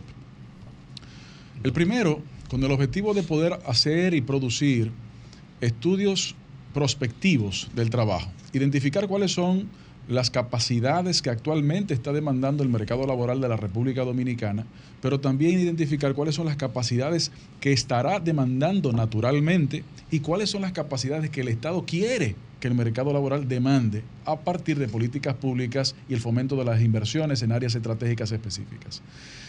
En combinación con eso, en lo que vamos de gestión, hemos llevado 322 ferias de empleo en todo el territorio nacional. Eso equivale aproximadamente a una feria de empleo cada tres días. Eh, de hecho, en esta semana, y aprovecho el espacio para anunciarlo, eh, tenemos una feria de empleo en Santiago de más de 1.500 vacantes. La semana pasada en San Pedro, las- la anterior a ¿Se esa. puede saber el área de esas vacantes? Sí, con mucho gusto. La anterior a esa, Montecristi, y así sucesivamente. En esta de esta semana, de este viernes, es de todas las áreas. Servicio, eh, conocimiento, eh, con diferentes niveles de capacitación. Y están publicadas en las redes del Ministerio de Trabajo. Eso se hace a través del Servicio Nacional de Empleo, que es un servicio de intermediación gratuito para toda la población, en donde se contacta a las empresas y se les pregunta cuáles son las vacantes que tiene, pero cuáles son las vacantes que se proyecta tendrán. Con esa data, con esa información, entonces, como pivote, nos volteamos y le decimos, ok, Infotep, necesitamos producir eh, programas de capacitación en A, B, C, tales áreas. Porque no solamente se está demandando ahora, sino que se prevé que en los próximos meses o en los próximos años se estará demandando. En parte esa es la función que tiene el Ministerio de Trabajo dentro del gabinete de educación que el presidente Abinader ha formado. Y a través de eso también el Infotep ha estado dando eh, ampliación de sus ofertas académicas, pero también de sus espacios físicos en todo el territorio nacional. De hecho, hoy mismo y mañana también, el Infotep está inaugurando, por ejemplo, mañana, los nuevos laboratorios de tecnología con apoyo de Huawei, para lo cual están invitados. Eh, y en el día de hoy también unas actividades de prospección del empleo con el sector de zonas francas. Tanto así, perdón. Nos queda lo, de la- lo del toro. Voy para allá, voy para allá. Gracias. Tanto es así que en octubre de este año se va a desarrollar en la República Dominicana el foro de Sinterfor OIT, que es el brazo técnico de capacitación de la Organización Internacional del Trabajo, en donde allí se va a discutir justamente cuáles son los retos de la brecha de capacidades que se tienen que atender. Y para que nos pueda dar el tiempo, el Partido Revolucionario Socialdemócrata, el Partido del Toro, es un partido que no es solamente aliado al PRM, realmente, ustedes conocen muy bien, es un partido que es, así como el PRM, son dos ramas de un mismo tronco. Es una relación mucho más estrecha por los vínculos históricos y además, y hay que señalarlo, por la visión y por la ejecución que el presidente Abinader ha dado en su gestión de gobierno, no solamente su propuesta de campaña. Y por lo tanto, fuimos el primer partido que declaró como oficial al candidato Luis Abinader en el 19, antes que el propio PRM, y entendemos que esa ruta correcta que se ratificó en las elecciones de julio del 20 y que se ha ratificado a lo largo de casi 30 tres años de gobierno, debe ser nuevamente ratificada. ¿Llevarán candidaturas? Sí, tendremos candidaturas en todo el territorio nacional, en diferentes posiciones, no solamente municipales, sino también legislativas. Gracias, gracias al ministro de Trabajo, Luis Miguel de Cans. Muchas gracias. Gracias a ustedes, un placer. Cambio fuera.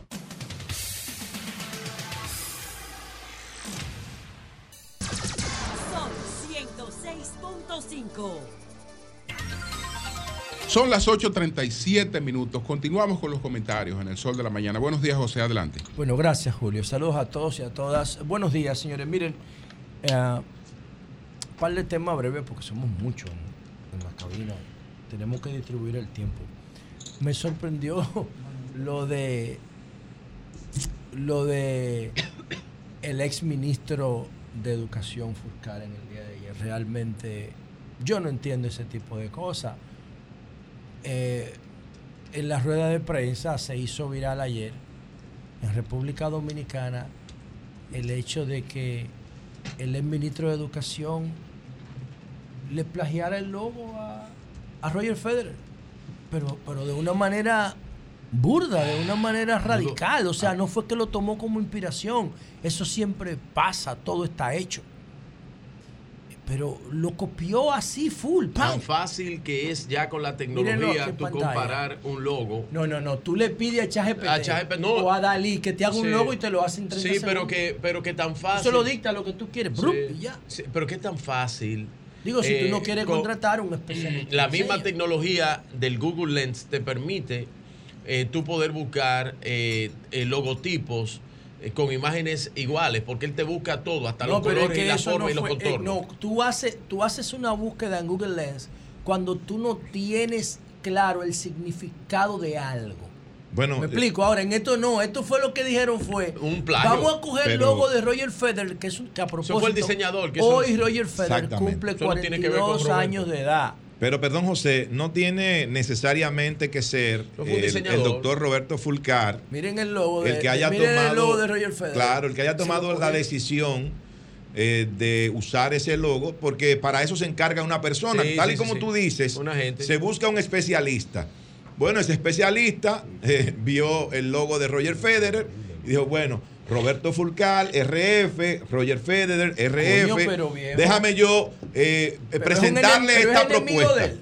Es enemigo de él. Sí, Pero- sí. Porque tú sabes la burla que ha generado eso. Sí, Porque no es que no es. Yo lo tomo el logo y lo uso como inspiración, ¿verdad? Y hago otra vaina. Coño, pero hago una cosa a partir de ahí. Pero cómo tú coges todo, míralo ahí, el color, la tipografía, todo. Lo único que cambiaron fue Roger por Roberto y Federer por Fulcar. Ayer le decían viejo, Roberto eso es demasiado ordinario. Ayer le decían Roberto Federer. Roberto Federer o Roger Fulcal.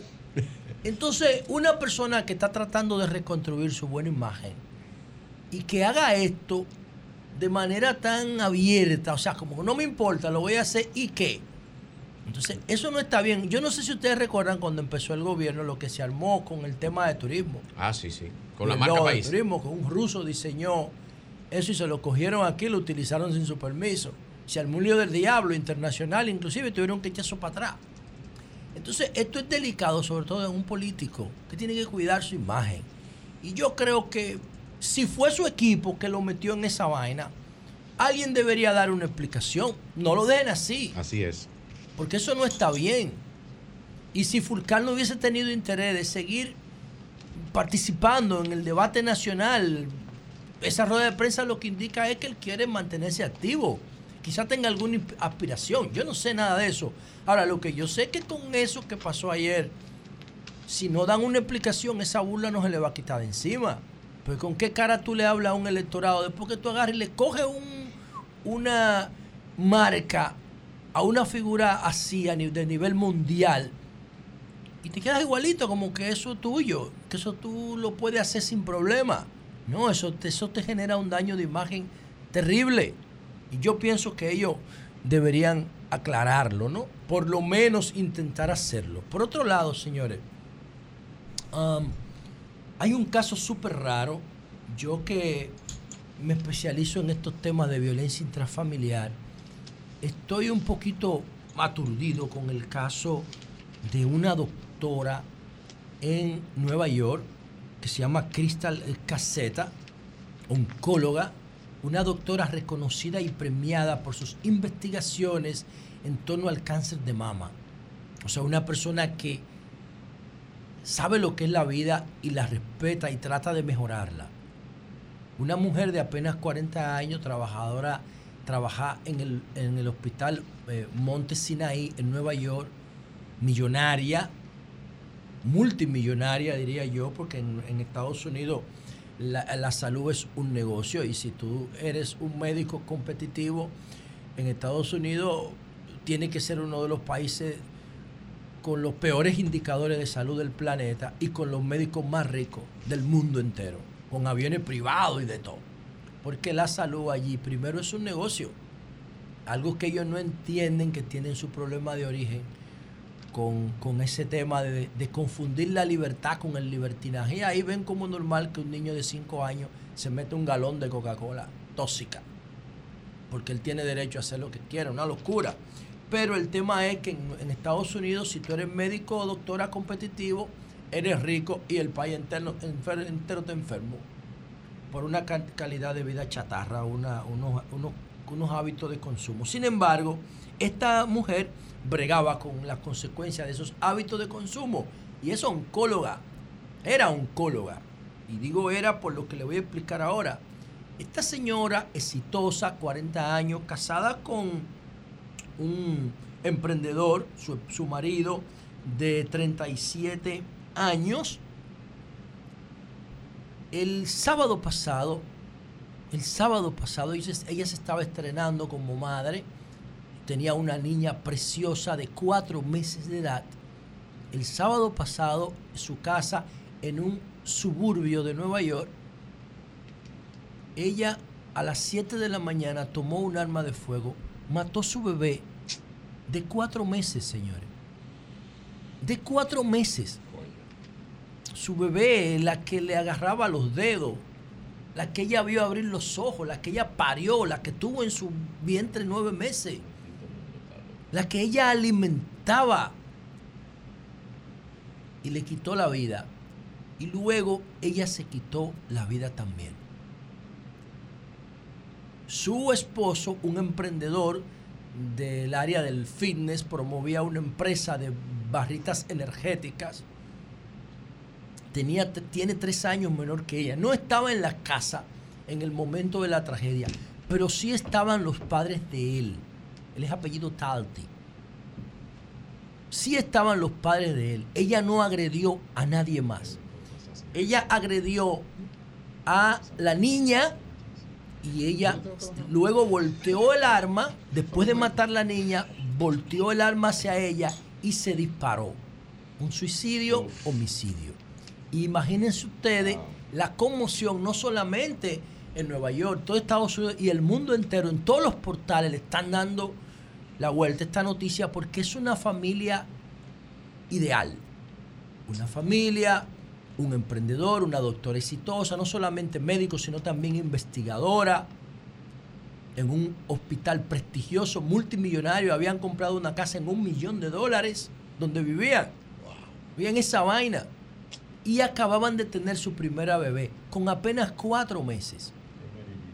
Y esta mujer comete esta locura. Bueno, y entonces todo el mundo se pregunta, ¿y qué pasó ahí? Bueno, los, las personas del área de la salud mental están tratando de buscar una explicación y en principio se lo están atribuyendo a estrés posparto. Bueno. Dice aquí, por ejemplo, Skyhook, que es una, una cuenta que parece tener cierto nivel de especialización en esto. Dice, es muy triste porque no recibió ayuda psiquiátrica o emocional que obviamente necesitaba. Apoyamos a las personas que quieren terminar con sus propias vidas, aunque lo vemos como despiadado, egoísta o cobarde. Nunca llevar contigo a un niño inocente. Le negó a su hijo una oportunidad en la vida.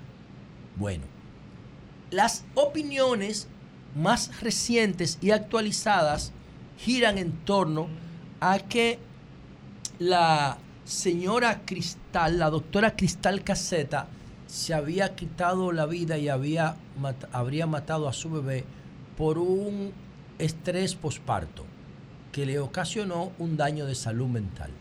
Bueno, yo esperaría que eso se confirme, pero yo le abro la oportunidad a otra hipótesis, porque el caso de ella tiene algunas características que me permiten a mí compararlo con dos casos que han ocurrido en República Dominicana en los últimos ocho meses.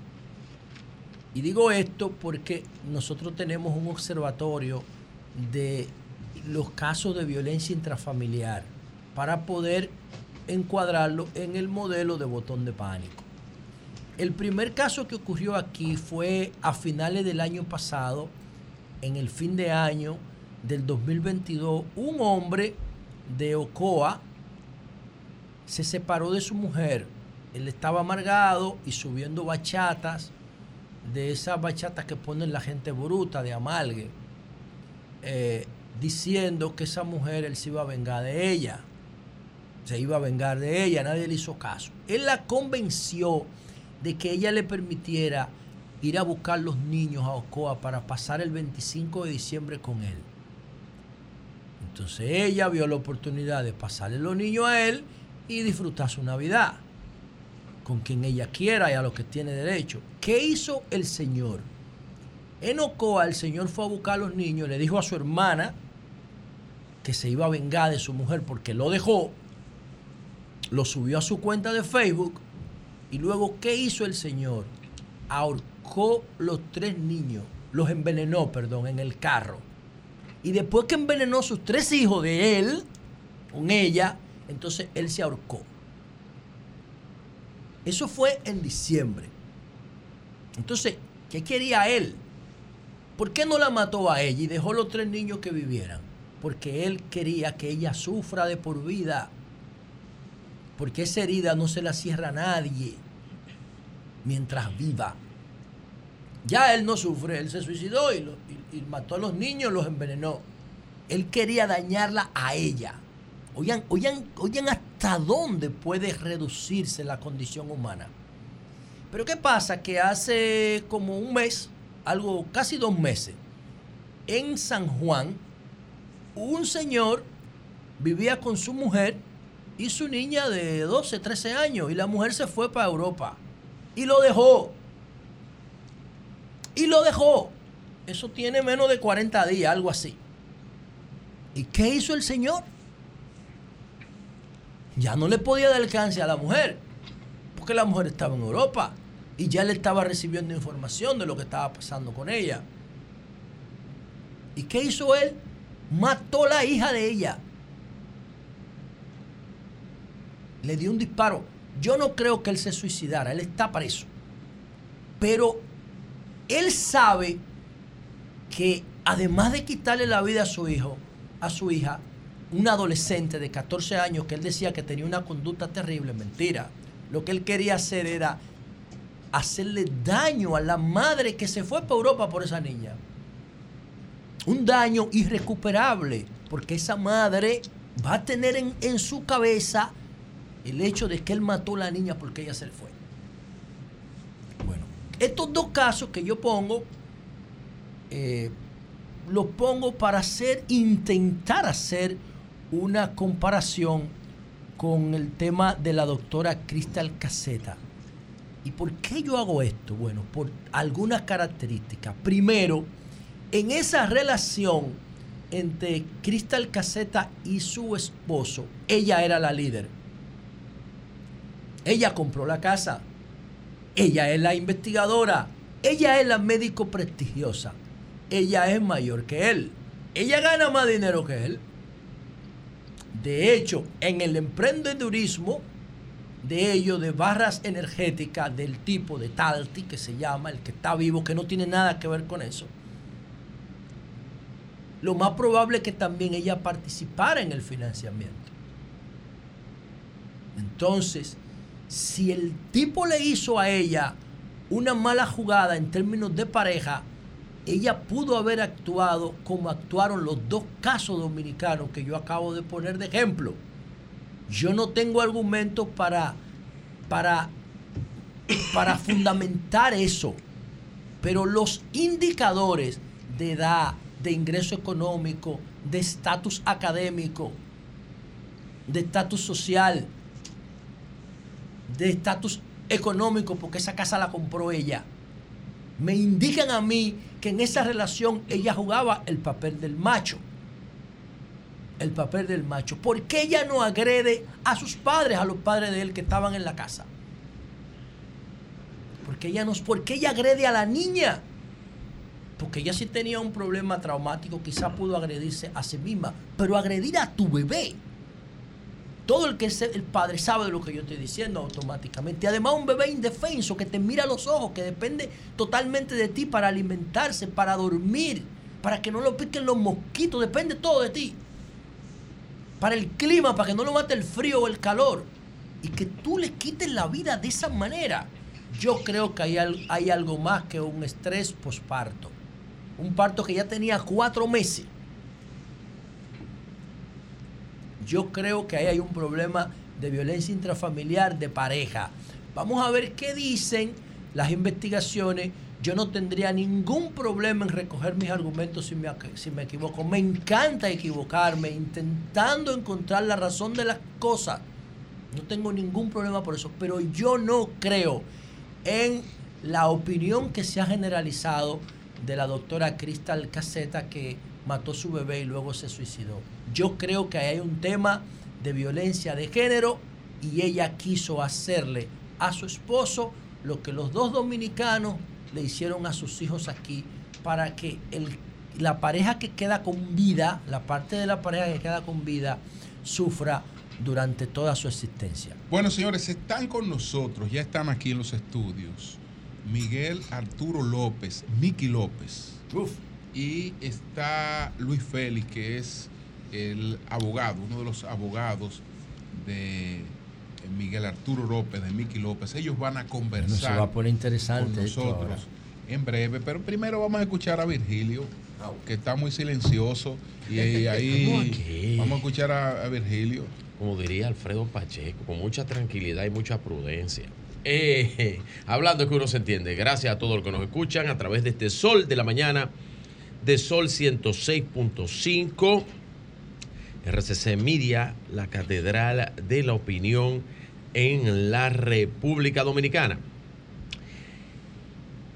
Mm, a el MIBED, Joan, si tú me ayudas con eso, entregó, conchole, el MIBED entrega viviendas permanentemente. Carlos Bonilla es extremadamente eficiente. ¿Dónde es este proyecto? Es el de Ato Nuevo. Ato Nuevo de Mano Guayabo. Así es. Entonces entregó en Ato Nuevo 464 viviendas más. Pero el que yo veo ahí. eh, eh, 5 mil viviendas construidas y entregadas en tres años de ah, gestión. bueno, vi, vi a Sam- a- está Samuel Pereira, Ah, está el presidente, recuérdese está que con- Recuérdese que es. Sí, ya vi a Carlos Bonilla, el que está vestido de negro, sí. Recuérdese que es con el Banco de Reservas, el Estado, eh, el- el 60% lo provee el Estado, el 40% un financiamiento. A través del Banco de Reserva, 464 unidades en mi vivienda Ato Nuevo. 5 mil viviendas construidas en tres años de gestión. La verdad, cuando tú tienes técnicos como el equipo que tiene el ingeniero Carlos Bonilla eh, y el ingeniero Carlos Bonilla, técnicos expertos en la materia de construcción de vivienda, como son ellos desde el sector privado, tienen años trabajando eso. Ustedes notan la eficiencia que tiene ese ministerio en la construcción de vivienda, que a tres Muy años, efectivo, Carlos que a Muy tres efectivo, años, cinco mil viviendas entregadas, yo creo que eso es un hito. Digo, él vive de eso, En sabe cuanto de a eso. vivienda. Por eso Él- es, es un técnico especial. Y su equipo también. Y su papá también. Y su papá, eh, eh, fallecido, el ingeniero eh, Pedro Bonilla, Bonilla. un gran amigo de mi padre. De todos Eh, entonces, nada, wow, me sorprende mucho porque eh, yo lo digo, cada mes, cada 45 días, el ingeniero Carlos Bonilla, el MIBET, entrega obras importantes de esta gestión dirigida por el presidente eh, Luis Abinader. Miren, hay un caso en, en Santiago, una precandidata a diputada, eh, mi amiga Dilenia, Dilenia Santos, está diciendo algo que me llama la atención. Y es que le han quitado su publicidad la alcaldía de Santiago. Yo me imagino que eso no lo está haciendo el alcalde de Santiago, que es el candidato del PLD, el candidato presidencial. Pero me imagino que sí, un grupo de personas que tiene ahí, que entienden que ellos son, que eso es Ciudad Trujillo. Santiago es Ciudad Trujillo. Ellos hacen lo que le pegue su maldita gana. Y le quitan la publicidad a quien ellos le dé su maldita gana. Ellos tienen una ciudad sitio ahí donde la democracia no se permite. No sé si usted se fijó en la ley electoral que ya la publicidad política está permitida. Porque se abrió el proceso electoral. Virgilio, perdón, solo recordarte que hace pocos días la alcaldía del Distrito Nacional, la alcaldesa Carolina Mejía, eh, dijo a los partidos políticos que la publicidad que esté colocada en lugares que no se debe, Que no se debe. entiéndase, postes del tendido eléctrico, entiéndase en espacios públicos, Sí, sí, será retirada. Entonces yo creo que lo primero que hay que averiguar, que hay que investigar, es dónde tenía, ¿cómo se llama la señora? Dilenia Santos. Ah, la señora Dilenia Santos, dónde tenía colocada su, su publicidad en la ciudad de Santiago. Bueno, estaba en cierre de construcción y en otros lugares tiene los impuestos pagos. Quien puso la publicidad ahí, aceptada por la alcaldía de Santiago. Y yo le digo a los amigos de la alcaldía de Santiago, pues yo sé que hay unos cuantos intransigentes ahí. No me estoy refiriendo ¿De qué a ellos del? PRM. Pero yo no me estoy refiriendo exactamente al Eh, caso alcaldía de Santiago- del alcalde, Oye, porque eh, el alcalde. Vigilio, no la alcaldía de Santiago ha quitado Pero, vallas incluso del PLD. No, no, pero Si hubo, están mal, hubo una, hubo si una- no están con la ley. En un evento, en un evento se recuerda cuando le entraron a patar a unos trozos de un evento del presidente. De un evento puntual le entraron a patar y lo tumbaron. Porque es que hay un grupo que entiende que eso es Ciudad Trujillo. Aquí la alcaldesa del distrito, y voy a, qué bueno el caso que traen allí. La alcaldesa del distrito no ha agarrado y le ha entrado a, a patar a la publicidad de Abel. Atención a los que trabajan con el alcalde de Santiago. No le ha entrado a patar a la publicidad de Abel. Que estaba fuera de lugar y fuera del proceso electoral. Fuera del tiempo de la Junta Central Electoral. ¿Ustedes saben hace cuánto? Hace más de cinco meses que está puesta. Pues recuerden que Abel fue el primer candidato elegido de un partido. Que le llamaron eh, una consulta. Abel, una consu- no es que me preocupa, pero no es eso. Es que no, encuesta, Eury, parece. es que no es, yo no estoy hablando de eso.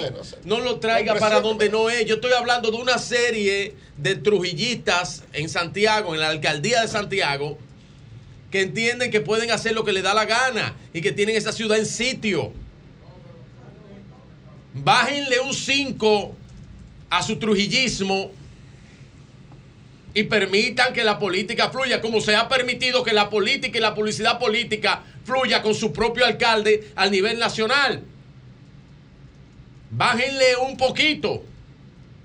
Sean un poco tolerantes.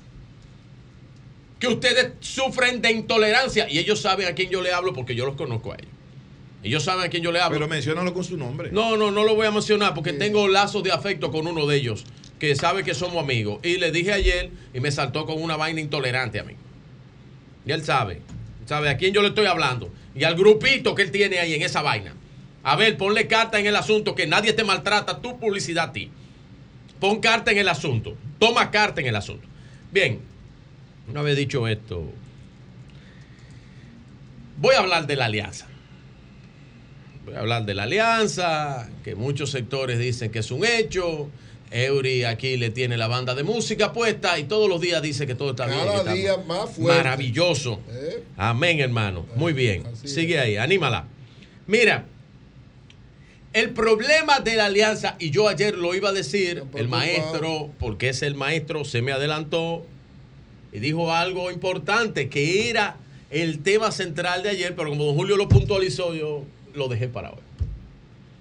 El problema de la alianza es estadístico, no probabilístico ni de gusto personal. El problema de la alianza es las estadísticas y el peso electoral de esos números de cara a la elección de febrero. Me voy a referir a esto. Vamos a, primero a presenciar por qué que la alianza no se puede dar sin unos ajustes finos. Estamos hablando que donde está el desacuerdo es donde está la mayor concentración electoral de votos en la República Dominicana. El Distrito Nacional y la provincia de Santo Domingo, y vamos al caso del municipio de Santo Domingo Este, en el Distrito Nacional usted tiene una población electoral, y lo voy a leer aquí porque tuve que buscarlo bastante claro para que sea el padrón actualizado. Miren, Santo Domingo tiene 1.821.396 electores, equivalentes al 22.57 del electorado. Y el Distrito Nacional tiene 916.166 con un peso electoral de un 11.36. Si usted suma la provincia de Santo Domingo y el distrito, ¿usted sabe cuál es el peso electoral? Estamos hablando de un 33% del peso electoral nacional. Súmele a eso Santiago de los Caballeros. ¿Usted sabe cuánto es eso en Santiago? Cuando usted le suma a Santiago, el municipio cabecera, usted está hablando del 41% del electorado nacional. Y ahí es que está el detalle. La alcaldía de Santo Domingo, en, la, en el acuerdo, el PLD y la Fuerza del Pueblo, hay que dársela a Domingo Contreras. ¿A quién se le suman esos votos? Al PLD. En la provincia de Santo Domingo, en el municipio más grande de este país, Santo Domingo Oeste, ¿a quién en el acuerdo le van a dar la alcaldía? A Luis Alberto. ¿Cuánto suma eso del peso electoral, Distrito Nacional y Santo Domingo Oeste? Pero bien, sigamos. Santo Domingo Norte, el, el tercero más poblado sería del, del Gran Santo Domingo, se lo darían al alcalde actual, que, se, que es Carlos Guzmán. Pero Carlos Guzmán, Carlos Guzmán tiene un gran escollo. Hay que convencer a René Polanco de eso. Y yo lo he dicho que René no acepte esa vaina. Pero bien, entonces Santo Domingo Oeste, el que menos gente tiene también, el que menos de todos, entonces se lo van a dar a la fuerza del pueblo. Ahí tenemos dos de los que menos tienen contra dos de los que más tienen. Dos de esos nada más, Santo Domingo Oeste y el Distrito Nacional, tienen un peso electoral ponderado nacional de casi un 18% del electorado total. Y si a eso usted le suma que en la provincia de Santiago, que sería el candidato de la alianza, Víctor Fadul, buen amigo Víctor Fadul, estamos hablando que usted le suma el 30% del electorado municipal de esas tres municipios al PLD. Que cuando el PLD, si el PLD logra tener esas tres curules y como quiera va a tener los votos, aunque no la logre, en el peso electoral nacional, en la ponderación del peso electoral nacional, el PLD como partido le va a llevar mucho a poco a la fuerza del pueblo. Por eso es que ese acuerdo y la ponderación de ese acuerdo no está en la intención. Es que el problema está donde están los votos, donde están los números y estadísticamente hasta ahora, si eso es así, no le agrada a la fuerza del pueblo, don Julio. Cambio y fuera. Son las 9.17 minutos y tal y como anunciamos, están con nosotros Miki López, que es Miguel Arturo López, mejor conocido como Miki, y Luis Félix, que es el abogado de, de Miki López y su, y su familia. Entonces, habíamos conversado hace un tiempo con, con Miki López para esta, esta entrevista. Él está con nosotros, nosotros vamos a conversar en principio con el abogado, si él entiende eh, más adelante, pues eh, pudiera agregar eh, cualquier cosa o, o- o aclarar cualquier cosa. Entonces, bueno, Miki, pero por lo menos vamos a saludar primero. ¿va? Buen día, Julio. Gracias por este medio. Al amigo Virgilio Félix, a doña Vicky, ¿cómo Marinela- tú estás? María Elena Núñez, a Eury Cabral, Nayisha Ede, José. José La Luz. Saludos. Elena. Sí, Dale un sí, saludito sí. a Pedro Jiménez también, que no está aquí. Mi que- hermano Pedro Jiménez y amigo. Bueno. Claro, porque eso fue una confusión. Claro. Muy felizmente aclarada también. Así es. claro que sí. Vamos así- al tema así es, entonces así que es. nos ocupa. Eh, bueno, eh, eh, Luis Félix, que es el, el abogado, yo quisiera primero que tú nos, en sentido general, no- no- nos hable del, del- del caso y por qué este caso aparentemente iría a jurisdicciones distintas, porque en otro caso, en lo que hay un justiciable con privilegio de jurisdicción, ese justiciable ha arrastrado A todo el mundo. a todo el mundo. En este caso parece ser que esa no será la tendencia que se va, que se va a seguir. Buenos Sí, días, buenos adelante. días, don Julio, y con usted, Sí. Y se- Marilena, y Buen todo el, equipo, Micrófono un todo el poquito. equipo, Sí. y al mundo.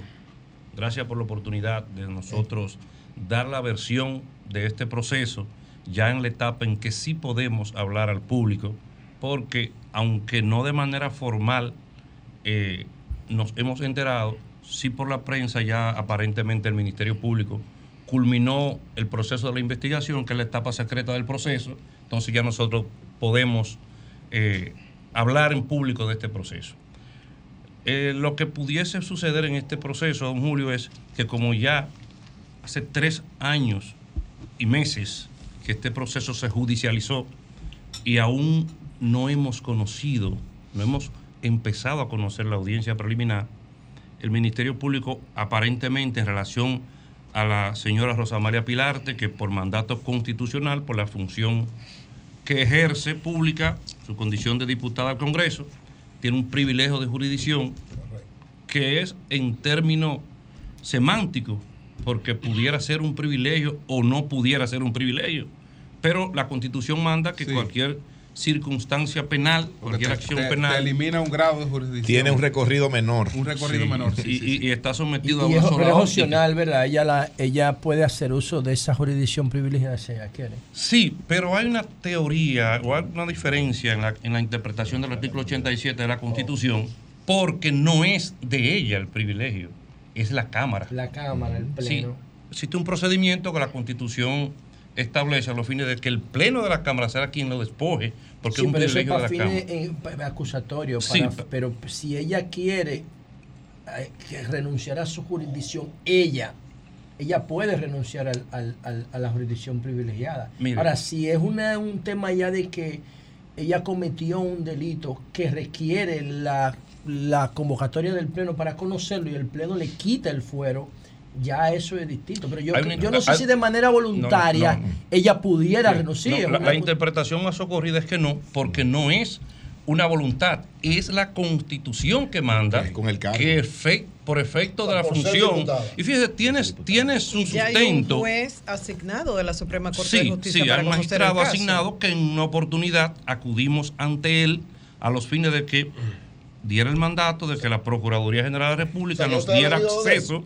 Claro, nosotros acudimos al juez en principio. Napoleón Esteves. Magistrado. Napoleón Esteves, en principio, a los fines de que ordenara a la Procuraduría General de la República nosotros tener acceso a la investigación. ¿Por qué?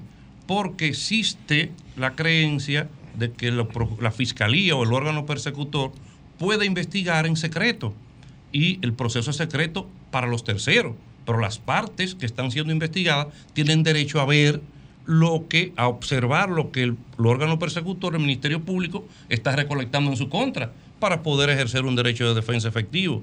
Entonces, como nosotros solicitamos el acceso, nos lo negaron, el juez ordenó que dentro de los parámetros que establece la ley de secreto, nosotros tuviéramos acceso. Pero, ¿qué ha pasado con ese secreto?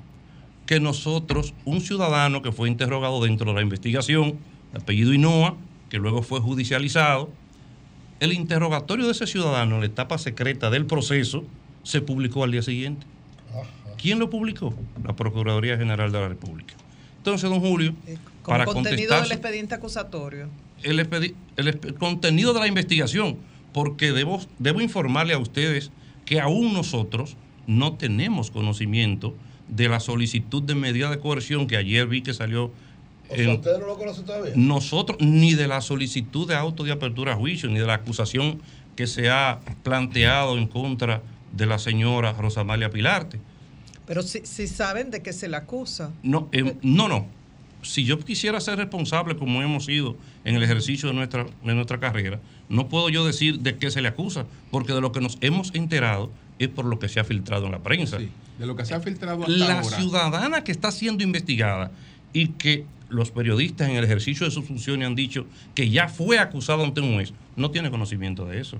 Rosa María Pilarte no tiene No, a ella no se le ha conocimiento de que el notificado Ministerio Público la acusa de manera lavado formal. de activos, de dinero proveniente del narcotráfico y, y que de esa red supuestamente el señor Miki López es la, la cabecilla según el Ministerio Público. Según no el Ministerio Público, y eso es importante, no, no se le ha, a ella no se le ha formalizado ninguna notificación al respecto.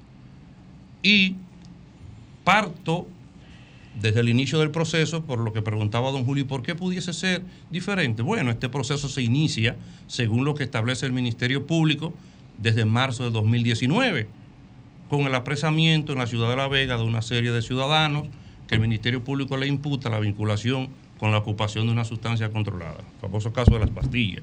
Sí. Meses después son, son allanadas las residencias y los bienes de tanto el señor Miki López como su familia, y ellos No, son un año después. un año, meses, 12 meses más, 14, 16 Sí, meses sí, después. correcto. Perdón, ¿qué era, lo que, fueron- involu- que fuera lo que está involucrado en el, en el, en el allanamiento primario, que el, sí, que el Ministerio Público pretende vincular a esta familia con eso, ya más de un año después son allanadas esta, eh, es allanada esta familia. Tres años y tanto después todavía no se ha iniciado la audiencia preliminar. Es bueno Diablo. que la... Es Pero el bueno... caso de Duncan ni Albuquerque compré se resolvió. E- Este año, e- este mes que cumple un año. Y, el caso de Orlando Jorge Rivera ya se falló. Y usted sabe que la defensa... Y este tiene tres años. que la tres años y meses. Y la defensa de esos ciudadanos no ha planteado un aplazamiento, ni un incidente. El Ministerio Público ha recusado jueces, planteó declinatoria, solicitó va dos en dos ocasiones prórroga para la acusación y nosotros hemos cumplido con la obligación que pone a nuestro cargo la ley. ¿Qué le dijo el juez, la jueza de la Oficina Judicial de Atención Permanente, a la Fiscalía cuando solicitó medida de coerción en contra de estos ciudadanos? Como dice, bien dice doña María Elena, acusándolo de ser partícipe o ser quizás La cabecilla, la dice la dice la información que ha proveído el Ministerio Público, que no se le han inventado los periodistas, que él es el cabecilla de esa estructura criminal. ¿Usted sabe lo que le dijo la jueza en la solicitud de medida de coer- en la decisión de la medida de coerción, que está aquí? Que con lo que ellos le habían llevado a esa ciudadana, no había forma de vincular a esos ciudadanos con sustancia controlada.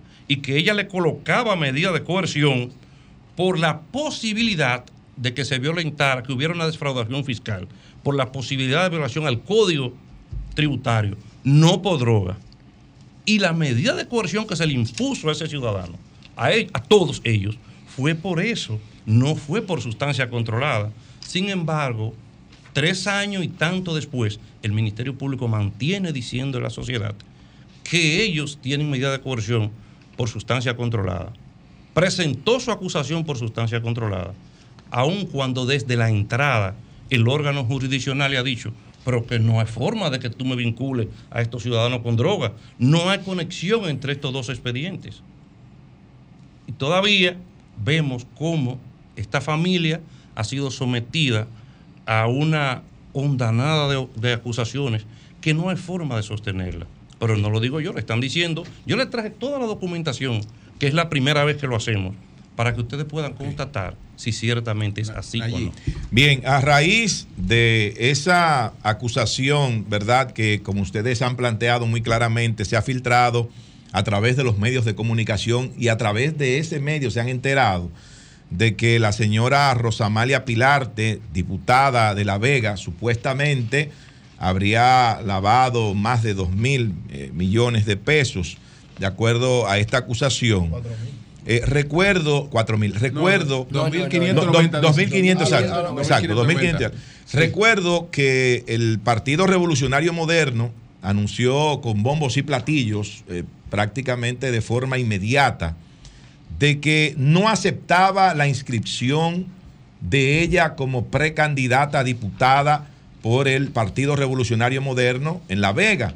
Entonces nos gustaría saber si eh, la respuesta la puede dar tanto el señor Miki López como el, el abogado Luis Félix.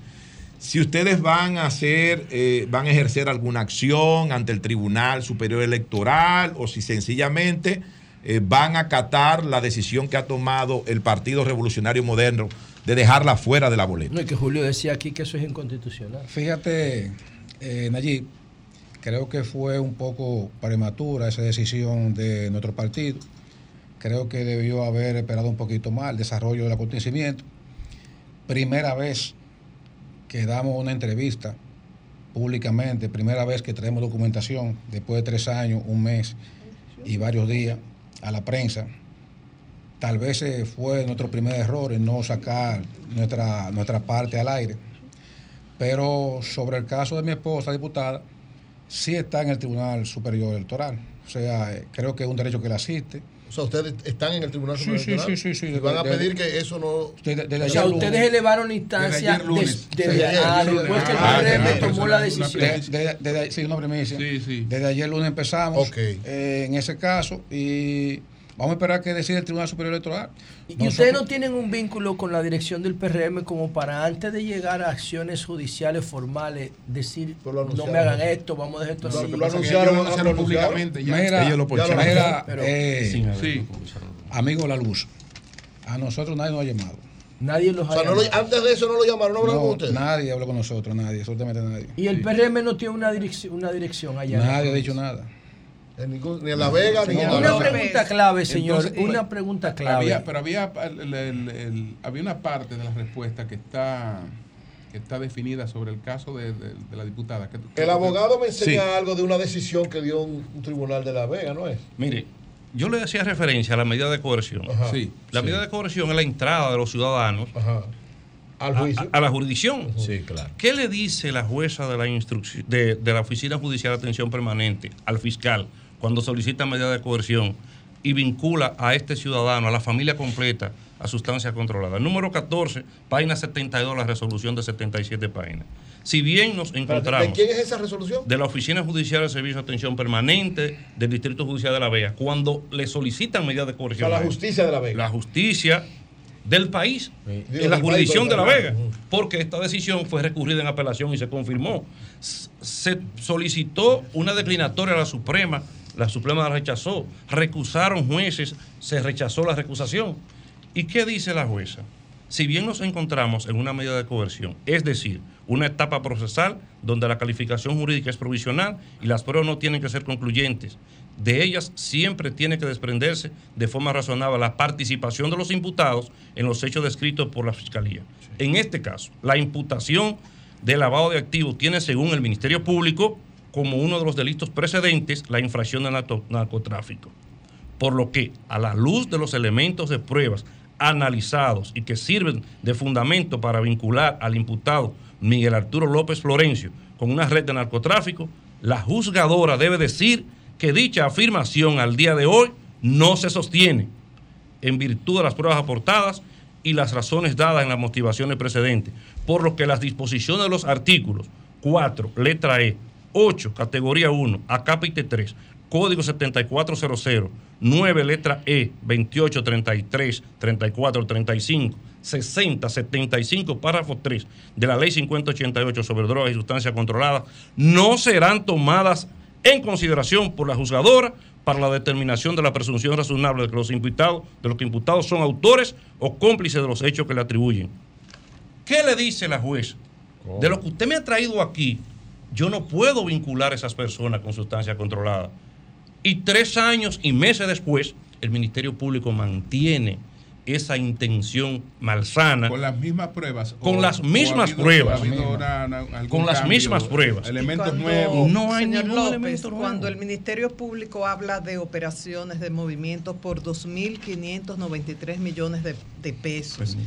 Y en, cuando uno lee la entrevista en el expediente acusatorio, la señora Pilar te dice, sí, adquiría inmuebles que se traspasaban a inversiones inmobiliarias Cutupú, eh, pero yo no sé ni el monto ni lo que era, porque yo confío en mi marido, sé que él está haciendo siempre negocios, no sé de cuánto estamos hablando, pero el Ministerio Público habla de Bien. 2.593 millones de pesos. es. ¿Qué usted puede decir? De- debo Creo que él va a decirle, decir algo. doña Marilena, fíjese, cuando el Ministerio Público habla de que usted ha movilizado cierta cantidad de dinero, no se refiere a que usted tiene o que usted única y exclusivamente depositó ese dinero. Se refiere a los valores que han pasado por su cuenta, tanto como los ingresos como los egresos. Lo que el Ministerio Público no le ha dicho al país que no se trata de una cuenta de Rosamalia Pilarte, se trata de una cuenta de Rosamalia Pilarte y o autocrédito selecto. Y que todos los depósitos y egresos son en relación a la cuenta comercial. Todos, todos. Y nosotros tenemos aquí. O sea, por ese, el monto. Autocrédito está- está- Selecto es una ¿Está de empresa. acuerdo con el monto? Sí, O sea, cierto, porque no- quizás más, 2.593. quizás Quizás más, más. quizá más. ¿Pero qué es esa empresa que es? Es una empresa Una de financiera. financiamiento, que una financiera que está en Santiago, La Vega, incluso aquí en Santo Domingo, con oficina aperturada aquí en Santo Domingo. ¿Y es legal para impuestos? Claro que Antes- sí. esa financiera está dentro de- de- ante la del pregunta, régimen de- hay una de financiera, No, no, no, no recibe, no recibe, no recibe, capta aporta, no capta fondos. Ah, no capta Bueno, fondos, solamente da crédito. Es un Correcto. negocio de, de él. La- la- Personal. hay una, antes José, hay una certificación de la Asociación La Vega Real de Ahorros y Préstamos que dice, por este medio certificamos que la señora Rosa Amalia Pilarte López, portadora de la cédula de identidad que identifican, residente en la ciudad de La Vega, presenta relación de negocios con Alaber a través de la cuenta de ahorro que también describen con fecha de apertura 22 de septiembre de 2008. En dicha cuenta se realizaban distintos tipos de transacciones financieras en las cuales podemos resaltar constantes depósitos de cheques bancarios, reflejando como beneficiario la empresa Autocrédito Selecto SRL. Correcto. Bien. ¿Qué quiere decir esto? Que los depósitos y los egresos de esas cuentas obedecen a transacciones comerciales de autocrédito selecto y se puede comprobar con todos los retiros que son de autocrédito selecto. Pero los ingresos, las personas que pagaban, pagaban autocrédito selecto y esos cheques iban a esa cuenta, pero endosado por autocrédito selecto. No ha sido la señora Rosamalia Pilarte quien ha manejado esos valores y la justificación tenemos cientos, miles de préstamos que están en poder del Ministerio Público, porque el Ministerio Público ocupó las instalaciones de autocrédito selecto y ellos los tienen en su poder. Y nosotros también hemos tenido, porque él tenía muchas copias, le hemos depositado y el Ministerio Público lo sabe. Lo que sucede es que no hay el interés de llevar un proceso objetivo.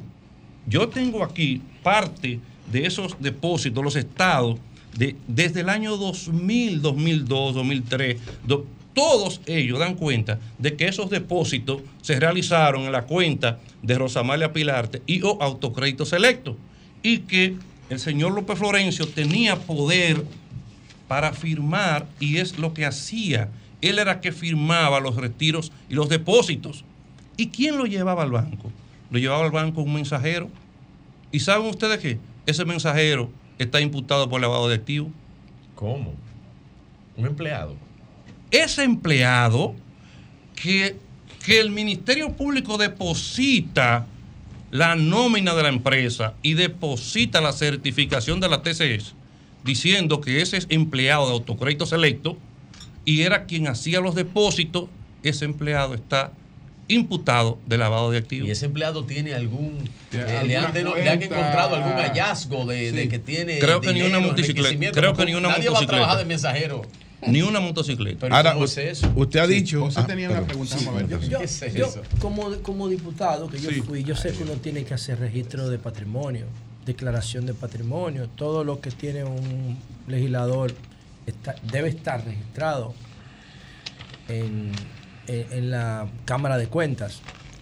Eh, en el caso de Rosa Pilarte, ¿cuál es su patrimonio? Y esos 2.500 y tantos millones de pesos, ¿existen de verdad? ¿Y cuál es el origen, si existen, en la familia de ustedes? Mire, el origen primario. Voy a comenzar. Primero, ¿cuánto declaró Rosa Pilarte? como- Yo no tengo a mano su declaración, exacta. Porque, ¿qué es lo que sucede? Como le decía, ese dinero es parte de una sociedad de comercio. No, pero es que ella debió hacer una, ella. de- le Ella ponen tiene- inclusive en, en la Sí, sí, cámara tiene hay una su- tiene- oficina tiene su para declaración. Sí, sí, sí, tiene su y declaración. te ayudan a hacer tu Tiene su, declaración tiene su jurada. declaración. Y yo le aseguro que se realizó, incluso se corrigió fruto de algunas inobservancias. No, y muchas se corrigieron Sí, sí, se corrigió. se eso es hizo, normal. Se hizo y no ha sido llamada por esa declaración porque ha sido de, de acuerdo a la realidad. ¿Qué resulta? Por ejemplo, y doña María Elena hacía una pregunta sobre los bienes. La residencia donde ellos residen, que es una residencia de un valor significativo, ¿por qué aparece, cómo se adquirió y por qué aparece a nombre de una sociedad de comercio? Esto que yo le estoy mostrando está en manos, está en poder del Ministerio Público y lo conoce. Todos estos bienes que dice que ella traspasó a una sociedad de comercio tienen su origen desde el 2010, 2012, 2015. Esos son los bienes que están a nombre de la inmobiliaria que dice, pero que Rosamalia traspasó una inmobiliaria para ocultar 2012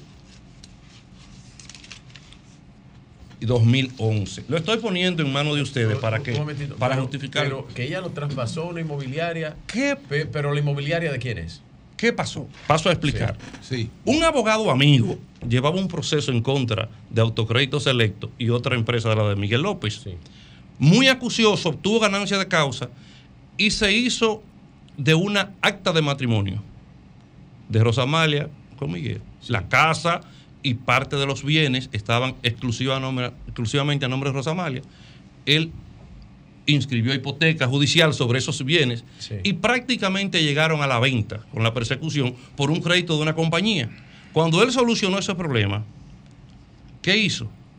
Por buena o mala orientación, creó una compañía y todos esos bienes los traspasó a nombre de esa compañía para evitar que los bienes que tuvieran a nombre de su esposa por cualquier problema judicial, porque el que tiene negocio de préstamo de dinero, lo más que tiene es problemas judiciales. Ustedes ven a diario con la institución de intermediación financiera, nadie quiere que le quiten sus bienes. Entonces, ahí opera que aquí está la justificación de cada uno de esos inmuebles que luego fueron traspasados a esa compañía. No se trata de querer ocultar bienes. ¿Por qué? Porque esos bienes fueron registrados y años, varios años después, cuatro, cinco, diez años después, es que son traspasados. Fueron objeto Entonces, incluso de crédito. A ver si entendimos bien. Ustedes Sí. dicen, su- en sus negocios, en sus compañías, han manejado mucho más que los 2.593, de los cuales millones de los que habla el Ministerio Público. Ahí, o sea, bien. Pero este dinero no tiene que ver con narcotráfico ni es de lavado de activos. Ese es el Puede asegurarse. básico. Eso es lo que ustedes dicen. Y dirá doña Marilyn, ¿y cómo consiguieron ese dinero? ¿Cómo lo consiguieron? Miki López, Miguel Arturo López Florencio, fue un empresario avícola muy próspero y reconocido. En una oportunidad ocupaba el lugar entre el 4 y sexto del país en la producción de huevos y pollos. De hecho, todavía mantiene la membresía en algunas, eh, en algunas instituciones de, del- de- del área. Avícola. Avícola, del área avícola. Para el año 2009. Sí, aquí está. Para el año 2009, Miguel Arturo López Florencio ya tenía varios, varios proyectos y lo produce la primera venta. En ¿Cuánto? Permiso. Sí, adelante. En 230 millones de pesos. En 2009. Ahí, ¿qué, qué es lo que vende ahí? Una parte de la, de la, de la granja, avícola. Ah, ok, ok. Pero inicia con, con herencia, No, dinero no, no. heredado, Empe- eh, eh, dinero... eh, eh, empecé con mil y pico de pollitos. Y en el 91, 93 subimos a 10 mil pollos. Y ya en el 2002 ya estábamos produciendo 100 mil pollos semanales. Gracias, quiero decirle, al señor Carlomano González. Ah, de Pollo de Cibao. Pollo Cibao, sí, claro. que ese, ese fue eh, mi padre, como quien dice, en esa en ese ámbito empresarial avícola. Ese fue el que me ayudó bastante. Y es mi amigo, lo respeto y lo quiero muchísimo. Ahí empezamos, vendimos en el 2009. Ustedes me dirán, ¿por qué vendiste en el 2009? Tenía 300 y pico de empleados en esa fecha. Y en ese momento, como ahora, se desató una peste avícola. O sea, llegaron muchas enfermedades avícolas de a, a los pollos y me estaba ocasionando un problema. O yo invertía un dinero mucho más fuerte o me salía.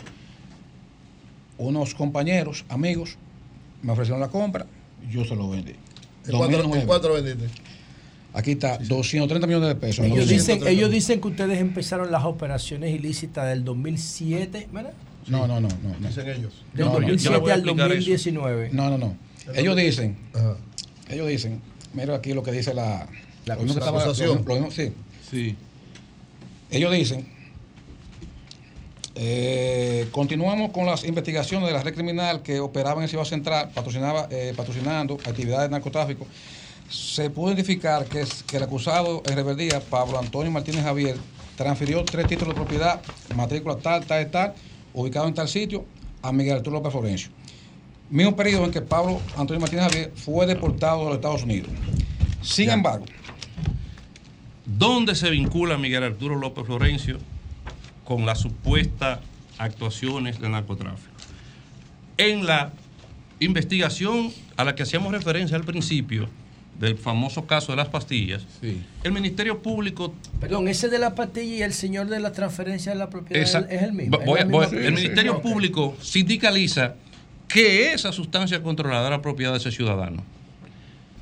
Ese ciudadano, Miguel Arturo López Florencio, para el año 2002, adquirió de él, en términos jurídicos de él, una propiedad que este es el acto de venta, el cual se ejecutó en el registro de títulos, el acto de venta el 18 de febrero de 2002.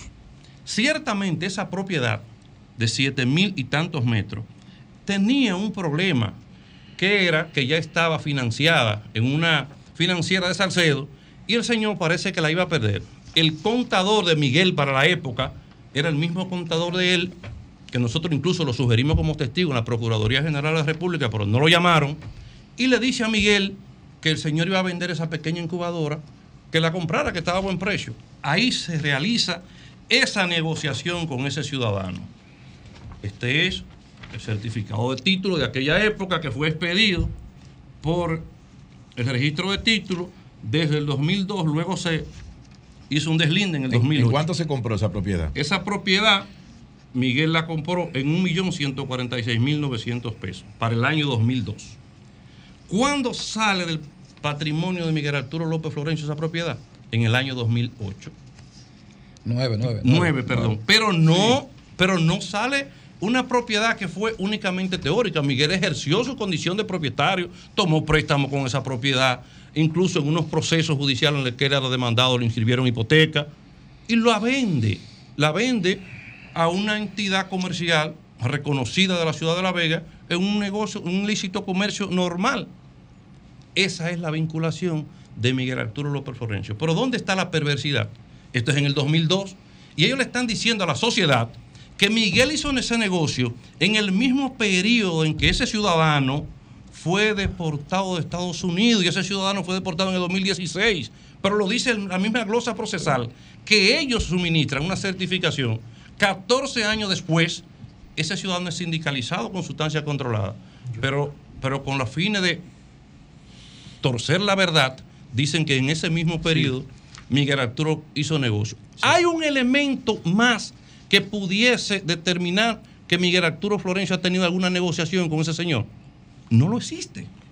En eso es que yo te, te quiero preguntar, porque yo, yo estuve viendo algunas informaciones, entonces, y según lo que usted relata, doctor, ¿cuál es, ¿de dónde entonces viene todo esto y esta vinculación y esta acusación? Porque según lo que usted relata, mm, no tiene mucho sentido. Y, y yo quisiera preguntarle, ¿en qué se está basando el Ministerio Público? Bueno, yo le estoy diciendo desde el punto de vista técnico cuál es la- el fundamento y que por eso una juez le dijo, pero no hay forma Pero de lo que liquidarlo. le digo, lo que Ahora, usted trata de señalar no me hace sentido. O sea, no me hace sentido el por qué la vinculación entonces que hace el Ministerio Público. Precisamente lo que usted relata. si Bueno. es solamente eso lo que y dice yo, la y yo entiendo que ciertamente a usted no le hace sentido enterándose ahora. Imagínese a mí que tengo casi cuatro años en este proceso, me hace mucho menos sentido. Por eso he hablado incluso que hay un ánimo perverso con ¿De una quién? ¿De intención malsana quién? ¿De del órgano persecutor con interés de involucrar a una persona en un proceso en que no está. En mi caso como periodista,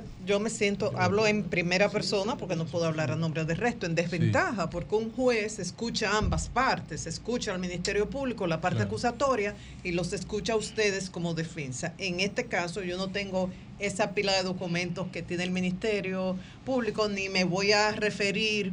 Eh, si quieren, puedo hacer al expediente acusatorio, porque también se han publicado ciertas cosas. Sí, ahí. sí, no hay Por problema, digo, por eso estamos aquí. Y a mí me gustaría saber en este momento cu- cuál es el próximo paso para la defensa de él, ya a nivel de tribunales y eso, para la defensa de la señora Pilarte y la decisión que van a tomar con el partido, porque si el partido dice, no, no, rechazamos la precandidatura de ella, y ustedes logran en el tribunal de que se reconozca su derecho de seguir, ¿continuarían con esa organización política o se irían a otra o ella? No, bueno, hablando en nombre de mí y de mi familia, eh, no creo que cambiaran de partido, no, imposible, o sea...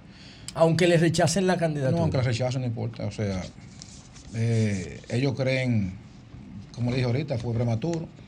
Si el Tribunal Superior Electoral, o sea, nos da ganancia de causa, yo soy partidario de entregarle la ganancia de causa al partido y que, par- y que el partido decida si quiere seguir con nosotros o con otra persona.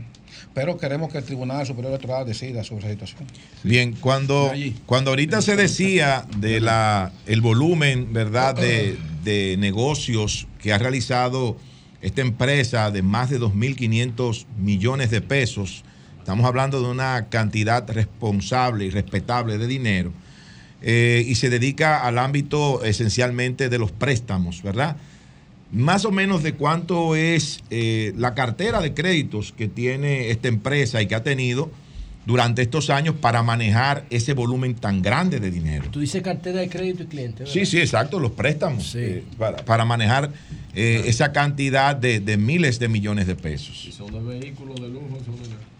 Si es vehículos que No, son, son diferentes tipos de negociaciones, de vehículos, hipoteca. Eh, hay un método de compra de cheques que es bastante lucrativo, que, pero además, además, oh, pero, pero miren, yo, Miguel Arturo hablaba de una negociación de 230 millones de pesos.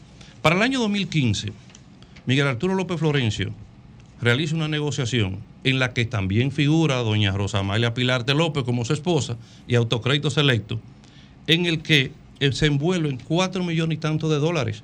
¿Cu- cu- qué- ¿Cuál es la característica de esa? Aquí, aquí está el ¿Qué dice? contrato. ¿Qué dice? ¿Qué es? Ese es un acuerdo que realizó una- unos, deudores, también, avícola también. un acuerdo avícola, unos deudores de él le traspasaron a una tercera persona y esa tercera persona adquirió la deuda que, esa, que esos vendedores tenían con él. Y nosotros tenemos aquí el contrato que da origen a eso. La justificación de los dineros, no hay problema con la justificación de los dineros de Miguel Arturo López Florencio. Porque el Ministerio Público, el Ministerio Público tiene todos los contratos, todos los contratos. Y en el caso- cientos de contratos en el de- caso de, de- de suma significativa. En el ca- este del 2015, escúcheme, don Juan, adelante. recoge un monto de 4 millones 4 millones 434 mil 589 dólares con 80 centavos. La forma en que ¿Y se van a pagar. ¿Qué era lo que se estaba transando ahí? ¿Cuál era la deuda? ¿En qué Ahí hay una deuda que tenía una sociedad de comercio con Autocrédito Selecto, Miguel Arturo López Florencio y Rosamalia Pilar de Ló- López. Ellos vendieron unos inmuebles a un tercero, a otra institución, una otra sociedad de la, de la ciudad Ahí de La está- Vega. Ahí están, Luis, ahí están.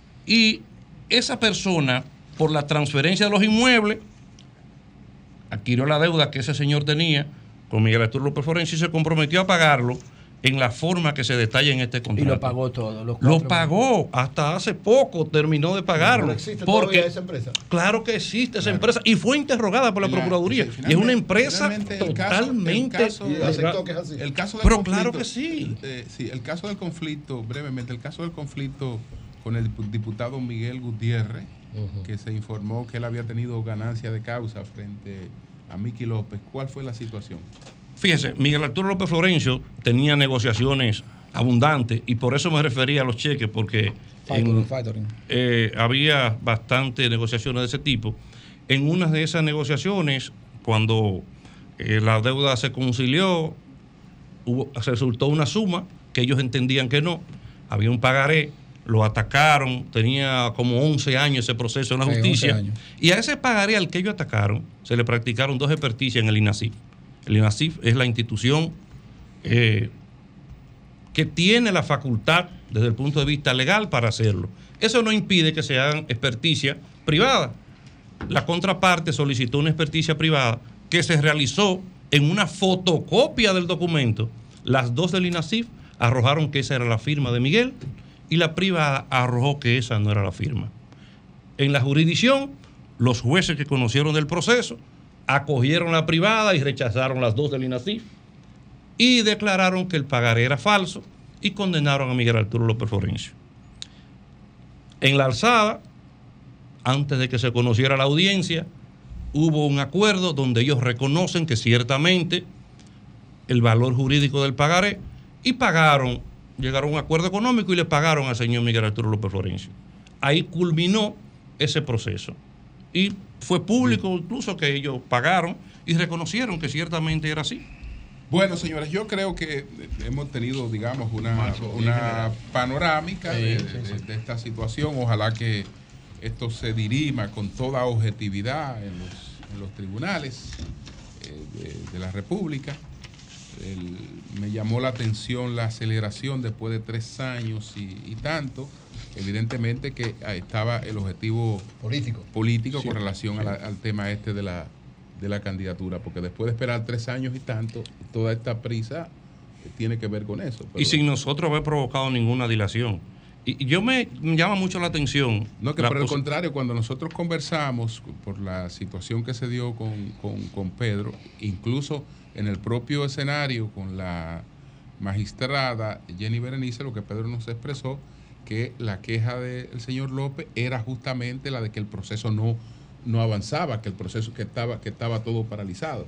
De repente, pues el asunto se acelera, pero eso tiene que ver con la agenda política. Mire, me llama la atención la forma en que dice de manera muy responsable doña Marilena. Yo estoy en desventaja ahora. No le diga tanta a doña María Elena, porque usted no le caiga mal a ella. No, no, no. no, no, bien. Elena, usted le puede decir María María Elena, le puede. Le puede María Elena. Como yo quiero volver, voy a decirle María Elena. Estoy en desventaja. Lindo que se nombre. Y usted que tiene acceso y por la experiencia que tiene en el periodismo, dice que está en desventaja. Imagínese esta familia que ha tenido que escuchar las informaciones que ustedes reciben de una parte interesada que no son sanas porque no obedecen a la verdad, cuán en desventaja hemos estado respetando el debido proceso. Porque mucha gente dice, ¿y por qué no iban a hablar? No, es que nosotros hemos asumido como responsabilidad respetar lo que dice la constitución y la ley. Ese es un proceso secreto. Entonces, yo no, no debo, pero en todos los procesos importantes, el Ministerio Público se ha dado la tarea de publicar antes de que las personas interesadas conozcan de los procesos y en violación a la ley, publicar todas las intríngulas de los procesos y ya necesariamente tiene uno que de manera obligada recurrir a este Pero espacio yo- que gracias a yo Dios creo que ustedes no nos están dan. en desventaja porque si tienen la oportunidad de demostrar el origen de esos bienes y usted dice que lo tiene todo documentado claro. y ha venido con maleta de documentos, esa Ciertamente es así. Bueno. Yo creo que lo que hay que hacer tanto por la familia del señor Miki López como por toda la ciudadanía es concluir con estos casos, que no se queden en el aire, porque ahora, ¿qué, qué uno piensa como ciudadano? Él es la cabecilla de una red de lavado de dinero proveniente del narcotráfico, sí o no? ¿Cómo uno llega a la verdad? ¿Usted me entiende? O sea, una información la del Ministerio Público y Bien. otra información la suya. Bueno. Y esto solamente se determina llevando el caso a los tribunales. Que es donde es que hemos querido estar desde el principio. es. Señores, pues Así muchas es. gracias, muchas gracias a Miguel Arturo claro López, a Miki López y gracias a su gracias a su abogado. Martínez. Sí. Mira esta certificación de la diputada Rosamalia Pilarte López, en el cual en el año 2020, 2021, se acoge a la ley 46, 45-20, transparencia y regularización patrimonial y sus modificaciones. Ha sido aprobada, esa es la amnistía fiscal de ella. Bueno, muy claro. Bueno. Entonces yo creo que... Pero ¿cómo así esta amnistía Lo fiscal? que pasa es que cuando tú entras en un proceso de amnistía fiscal, por ejemplo, yo me acojo a una amnistía fiscal. Ya, si yo me acogí a la amnistía fiscal, Todo lo anterior queda. todo lo anterior, Todo lo anterior queda ya. queda- Pasó el evento. Que ahí pasó Sí, el pero evento. ese es un tema entonces de Eh, evasión de impuestos. Eso, exactamente. Que no En un tiene caso- que ver en con el origen en lícito caso- no de los En bienes. un caso fiscal. Que realmente Que es lo que la, la jueza sugiere, por lo que la jueza estableció la medida de coerción. Exacto. sugiriendo que, que, que- que podía haber una- un asunto fiscal. Un asunto fiscal, Exactamente. pero Ya Bueno. eh, eso, ese Bueno, documento. señores, vamos, vamos a esperar a ver. Lo, lo importante es que esto se dirima con objetividad Sí, sí, en sí. los tribunales. Lo- que lo- ellos sí. acudieron al Tribunal Superior Electoral Sí. para lo de la candidatura que señora exactamente, Pilar. que ya estaría pendiente esa, decisión. Entonces, gracias, gracias a Miki López, gracias a Luis Félix y estamos por aquí a las órdenes. Muchas Cambio fuera.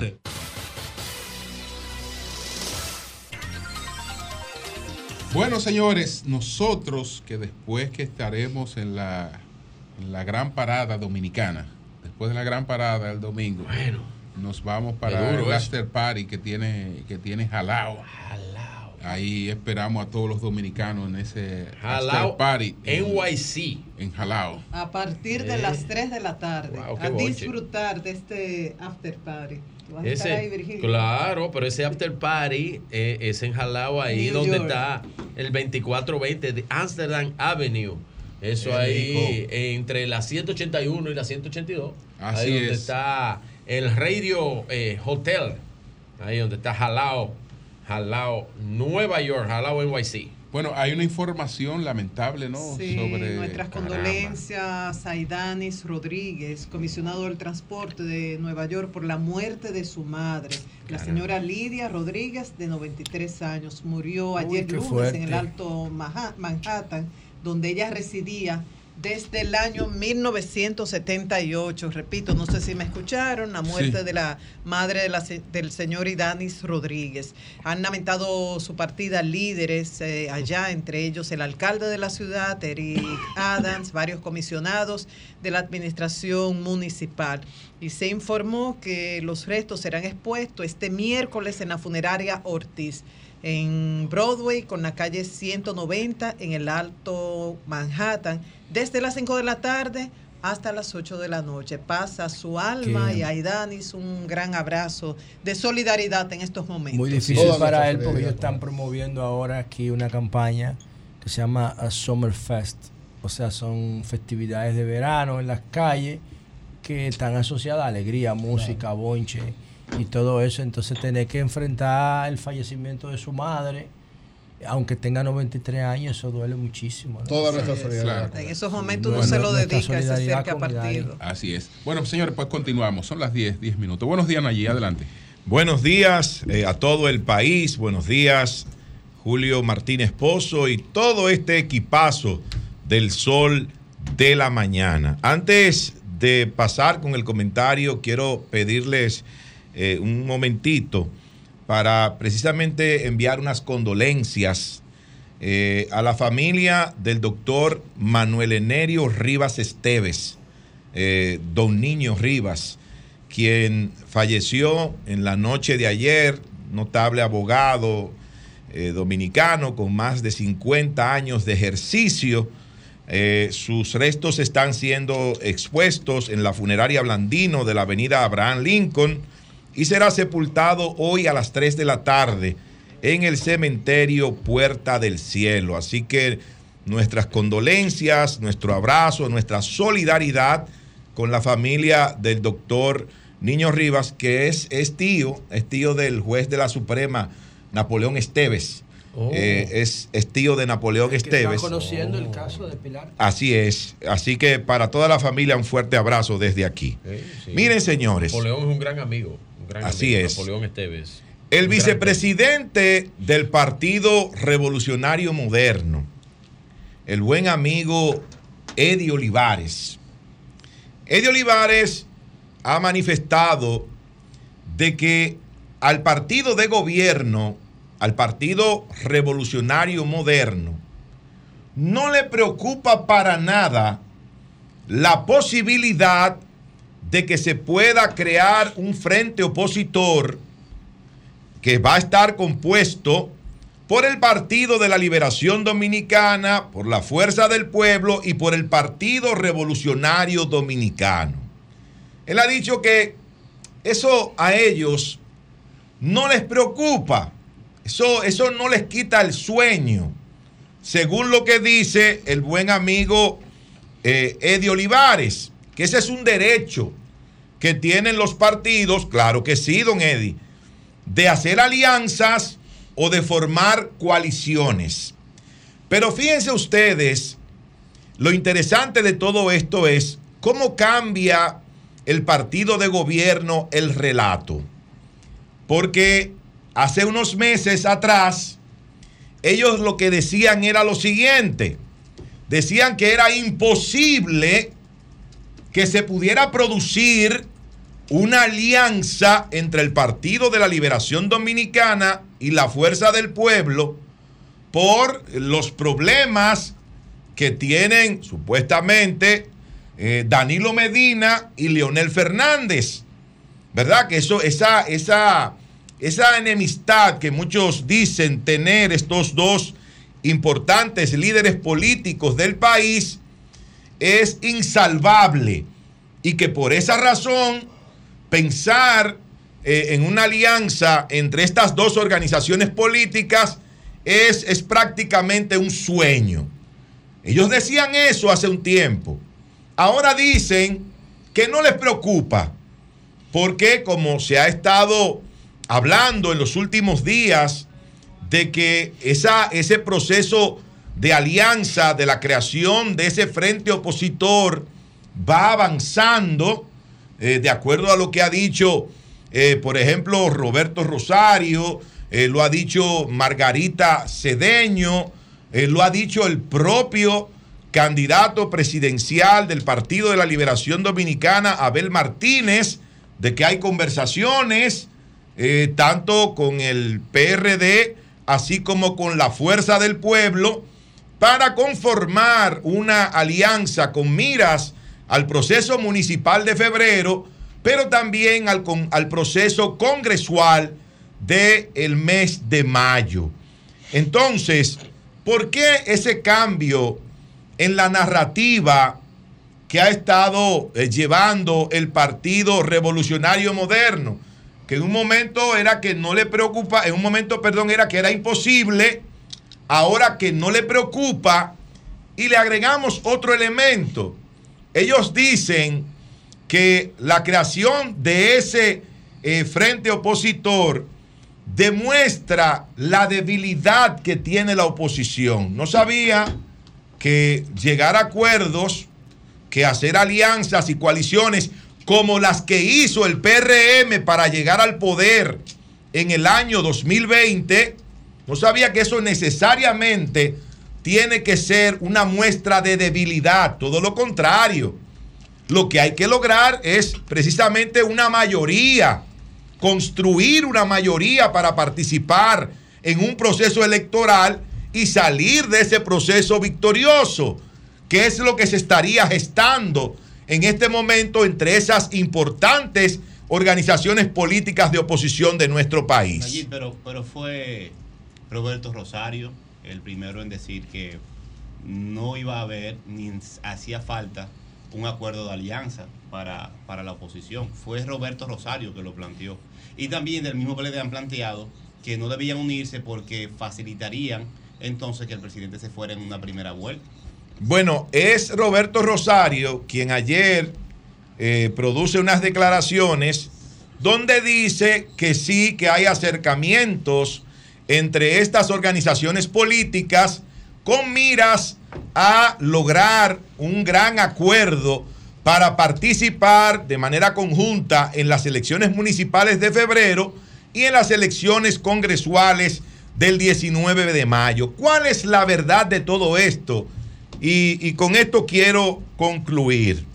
La verdad de todo esto es que la posibilidad de que se pueda crear un frente opositor donde participe el Partido de la Liberación Dominicana, donde esté la Fuerza del Pueblo, el Partido Revolucionario Dominicano y otros partidos emergentes o partidos minoritarios de nuestro país, eso se ha convertido en un tormento, en un dolor de cabeza en una pesadilla para el Partido Revolucionario Moderno. No duermen. Porque ellos saben que si ese pacto se materializa, van a recibir en febrero y en mayo una derrota aplastante. Bien, nosotros vamos a presentar este. ¿Dónde está lo de Surún? Déjame ver lo de Surún. Lo tiene-. El, pro- el problema de esa alianza. Ah, usted quería decir algo, usted estaba que se había quedado alianza. callado ahí. No, estaba esperando, que, na- estaba esperando que Nayib terminara. Pero. Le dice el mal. El problema de esa Sí. Es lo que yo cité ahorita. No es que se estén juntando, Nayib, no es que estén produciendo algún tipo de encuentro. Eso está perfecto. El problema es la ponderación electoral, el peso electoral, donde están los votos, donde está la grasa. Se empieza chiquito. Empieza chiquito. Es que si tú chiquito. le das Vamos, tres alcaldías, No las tres alcaldías más grandes Va- del país, vamos a ver si tenemos- al PLD, la fuerza del pueblo se fue para el carajo. El audio es la de esta verdad. protesta de. No se va a dar esa alianza. Adelante. Buenas hermanos amigos del municipio Santo Domingo Este, aquí ante el Tribunal Superior Administrativo, ante la acción de amparo, tendente a proteger los derechos fundamentales de cientos de familias de Nueva Jerusalén que están siendo desalojados al margen del debido proceso por la Fuerza Aérea Dominicana y por los abusadores del presente gobierno que pretenden privar de sus casas, de sus propiedades a personas de escasos recursos económicos para beneficiar a una empresa constructora Bisonó. Nosotros continuaremos la lucha en todos los escenarios, en el escenario jurídico, en el escenario social y con Dios por delante vamos a conseguir que el sistema de justicia por una vez y por todas admita este amparo por violación al debido proceso, por violación a los derechos fundamentales y al final del día estas familias no serán desalojadas. Con el poder de Dios triunfaremos. Muchas gracias. Ey, Bueno, señores, esta, protesta de, de Surún pero eh, un nos tema verdad escribieron, nos- sector. sí, pero nos escribieron, déjame ver, aquí estoy. El único que él falló, Julio, es que ¿qué tiene que ver el gobierno con la justicia? No, no, eso- no, no, no, pero también él está mencionando ahí a la empresa Bisonó y ellos dicen que no tienen, bueno, me escribió el licenciado Claudio Petit de Constructora Bisonó. Sí. Y entonces me dicen que ellos no tienen nada absolutamente que ver con eso. Es decir, Anda que no, no tienen ningún vínculo con ese conflicto, pero ninguno. Brevemente te puedo explicar el, el conflicto que hay ahí. En, la, en la cercanía de la base aérea de San Isidro, que tiene una verja perimetral Sí. e incluso hay una pista de aterrizaje ahí, la pista militar. Qué bueno, porque ya empezamos contigo, pero explícanos eso. En la, en la cercanía se han, Sí. ahí se están creando viviendas, pero cerca del lindero de la base aérea. Eso es peligro, es muy delicado porque es una base militar. Entonces la Fuerza Aérea viene haciendo desalojos a la gente que construye muy cerca de la, la base aérea. Eso es lo que se llama Nuevo Jerusalén. Nuevo Jerusalén. Entonces la gente tiene incertidumbre porque no saben cuándo va a haber un desalojo, cuál es el límite. Yo creo que eso lo puede aclarar bien la Fuerza Aérea Dominicana para evitar la Bueno, incertidumbre en ya la que será vive un la gente. asunto de la Fuerza Aérea por su entorno, pero, pero esa empresa que él menciona ahí, esa constructora, dice que no tiene ningún vínculo con eso. Que se enteró con Surún. Sí, pero de que tiene- supuestamente estaba vinculada a eso. La misma, no empresa, vínculo con eso. la misma empresa que haga diligencia para que, porque es el nombre que suena allá, que haga las diligencias para que el gobierno, la Fuerza Aérea, dejen el panorama claro. Más que otra cosa, lo que hay es mucha incertidumbre en esa zona de Nuevo Jerusalén. Eh, saludos a toda la gente de trabajo que nos honra con su sintonía. Saludos a Nayib Shaed, Shaede, que es mi primera oportunidad de compartir con él en esta cabina como miembro del equipo. Eh, igual que cualquier dominicano que esté al pendiente de la realidad nacional. He sido eh, un oyente y seguidor de su trabajo por muchos años, así que me honra compartir micrófono con usted, eh, señor Nayib Shaed. Gracias, Jonathan. Eh, la- el tema de los médicos, quiero comenzar con el tema de los médicos. Soy un, defe- soy un defensor de la organización de la gente. Los países, el ser humano, los, los grupos sociales que mejor se organizan son los que más progresan. Los países donde no hay tejido social, lo que hay es atraso. Haití, por ejemplo, es un problema porque tiene, hay falta de cohesión social. Los seres humanos deben organizarse para defender sus intereses. Eso hace más fuerte a un país. Los empresarios bien organizados, los trabajadores bien organizados, los profesionales organizados, los deportistas. La organización es la clave, la articulación. La articulación de intereses legítimos es la clave de la base del progreso en cualquier sociedad y siempre he apoyado en este panel y en cualquier escenario a las reivindicaciones de los médicos, los, los, maestros y todos los sectores. Pero todo poder también tiene que ser fiscalizado. Y no siempre un grupo social tiene la razón en todo, tiene que ser vigilante. Y los médicos son un poder, tienen el poder eh, sobre la salud de, de la gente. Así que eh, en vez de satanizar a un grupo, me gusta apoyarlo en sus reivindicaciones, siempre y cuando no afecten al colectivo. ¿Qué pasa con el sector médico? Voy, no voy a hablar de experiencia específica, pero sí de prácticas, que creo que la Superintendencia de Salud y Riesgos Laborales debe fiscalizar. ¿Qué yo siento que pasa en el sector privado con los médicos de República Dominicana, especialistas de diferentes ámbitos, que tienen un poder muy grande sobre los pacientes y lo ejercen a discreción sin ningún tipo de regularización? Y ese es el campo más amplio para que se cometan abusos, desconsideraciones. El modelo médico universal occidental es un modelo biomédico, donde el actor, el que padece la enfermedad, es un paciente. Tiene una participación muy pasiva, valga el término, y entonces se somete a la voluntad y al conocimiento del médico y hace lo que le diga el médico. Y el médico se opera por la, la ciencia. ¿Qué pasa en nuestro sistema médico en República Dominicana? Que tú vas a un consultorio médico privado y tú estás sometido no a lo que dice la ley de la seguridad social. Además de lo que dice la ley, a lo que dice el seguro, el plan de tu seguro, tú estás sometido a la discrecionalidad de muchos médicos. Y le voy a poner algo muy sencillo. Muy sencillo. Un médico tiene su consultorio privado, Dios se lo bendiga, que todos puedan progresar, y, te, y te- le dice al paciente que vaya a una hora. Y tú tienes que sentarte, una gente enferma o con un padecimiento, se tiene que sentar hasta que llegue el médico. El, médico te puede esperar, tú puedes esperar tres horas y no hay ningún tipo de consecuencia. Y después que llegue, él puede hacer diligencias internas en el centro médico y no hay ningún tipo de consecuencia. Entonces ya está normalizado que los pacientes tienen que ir a los consultorios a ver cuándo el médico lo puede atender. Y es muy común esto. Lo más sencillo, el tiempo de los pacientes. Eso debe ser regulado. Porque el tiempo de los médicos es importante, pero el de los pacientes también. ¿Y quién le paga ese tiempo a la gente? Que ya se ha normalizado que tú para ver un médico tienes que hacer una cola de tres horas. Y si va, va a llegar tarde, te lo dice la secretaria, no, él, él no va a venir hoy, te- venga mañana que se le presentó algo.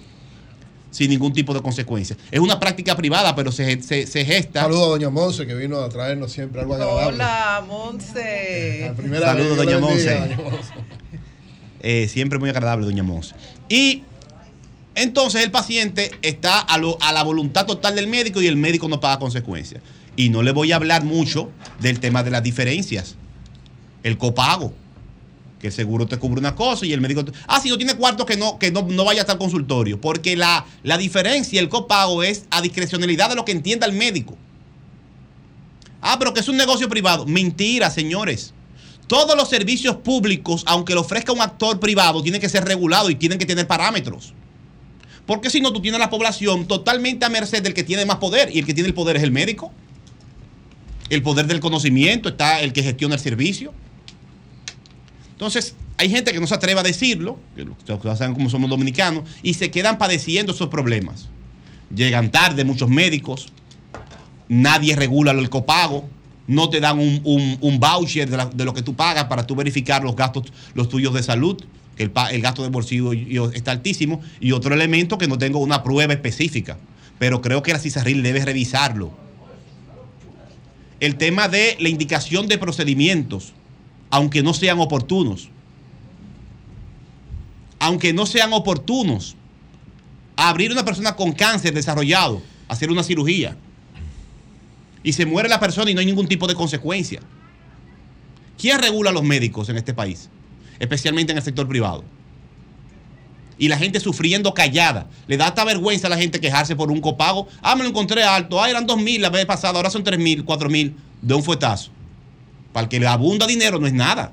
Pero el que hace un sacrificio para ir al médico. Pero ¿por qué, eh, Jonathan, eso es así? Porque la autoridad competente para eso no hace absolutamente nada. Estoy de acuerdo contigo. Que la CISARRIL. Pero, además, yo creo que dentro de lo que es el sistema de la seguridad social en la República Dominicana, los únicos malos de la película no son los médicos, ¿eh? Eh, No son los No, no, médicos no. solamente. Ahí en ese, en ese, en ese ámbito hay varios actores importantes que tienen una gran responsabilidad de lo que ha estado pasando con la salud de los dominicanos durante años. Claro, estoy de acuerdo contigo. Aquí hemos tratado el tema de las ARS también y la misma CISARRIL. Hago el llamado en este caso específico a esa práctica de los médicos, porque soy un promotor y un defensor de la organización de los médicos y apoyo al colegio médico. Pero estas prácticas no se pueden dejar pasar por alto. Y le voy a poner otra cosa, otro ejemplo. Son un mercado las clínicas.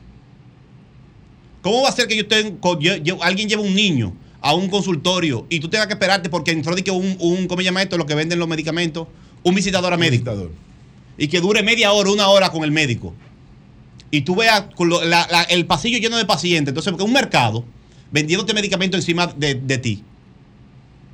Y tú sin saber cuáles intereses están detrás de los medicamentos que te van a dar. Eso está, eso, e incluso la imagen de eso va en contra de lo que es un servicio de salud. Ese desorden que hay en muchísimas clínicas de todos los niveles. Como la solicitud de un depósito para poder ingresarte un paciente que necesita atención médica eh, de urgencia.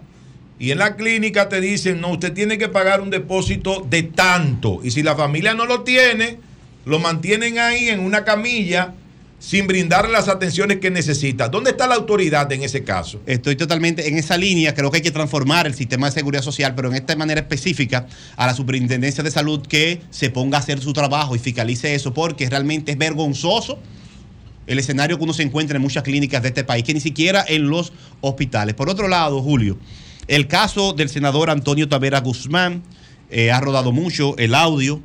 Eh, conozco a Antonio Tavera Guzmán, trabajé con él en su campaña, fui el responsable de la comunicación por eh, un buen tiempo.